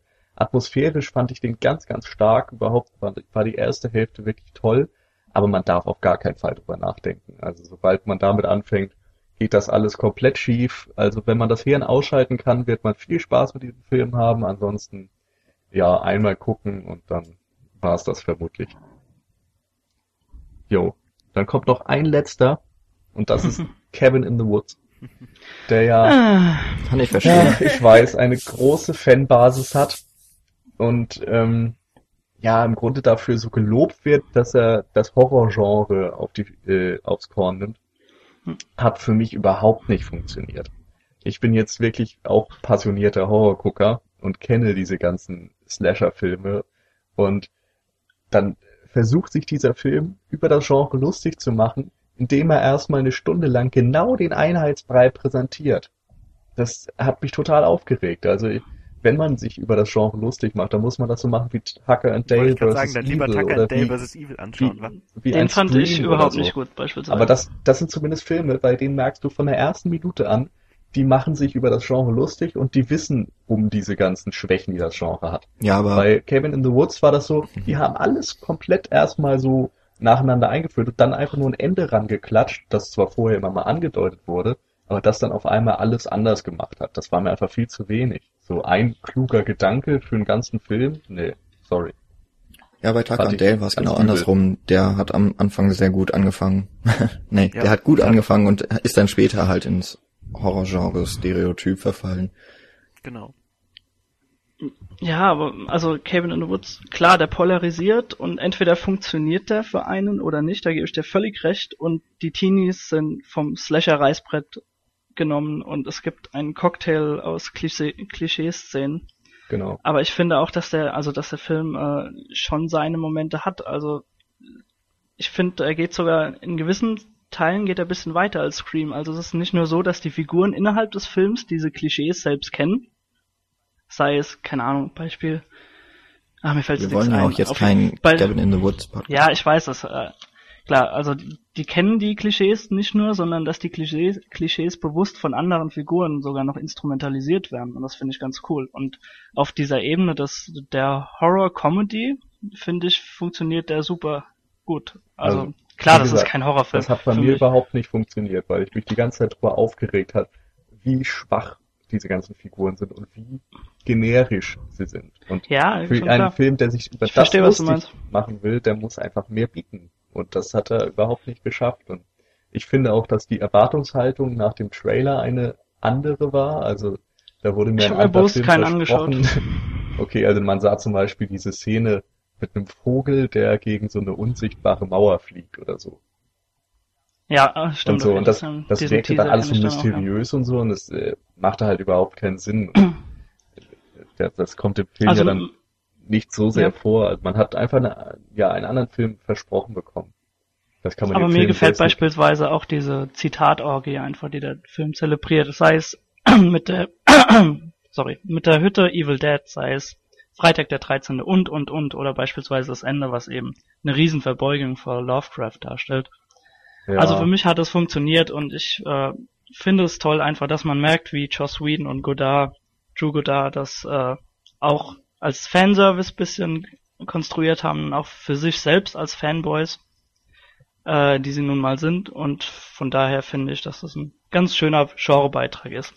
Es definiert das Genre nicht neu, auf keinen Fall, da war ich auch nicht nie dafür. Äh, aber ich also würde bei eben dieser- in allen Punkten widersprechen. Also für mich ist das ein versuchter Fanservice, der aber komplett in die Hose gegangen ist, weil man nicht Ja, Ideen halt- hatte, um das auf. Filmebene umzusetzen. Scheint ja aber sowas Also, zu sein, wo Gott. jeder für sich selber rausfinden muss, was er jetzt davon letztendlich hält. Also sehenswert Das ist ist er auf jeden Ja, Fall. also ich, ich, Nö, nicht mal das. ich möchte euch echt ungern unterbrechen, aber es wird langsam mal Zeit.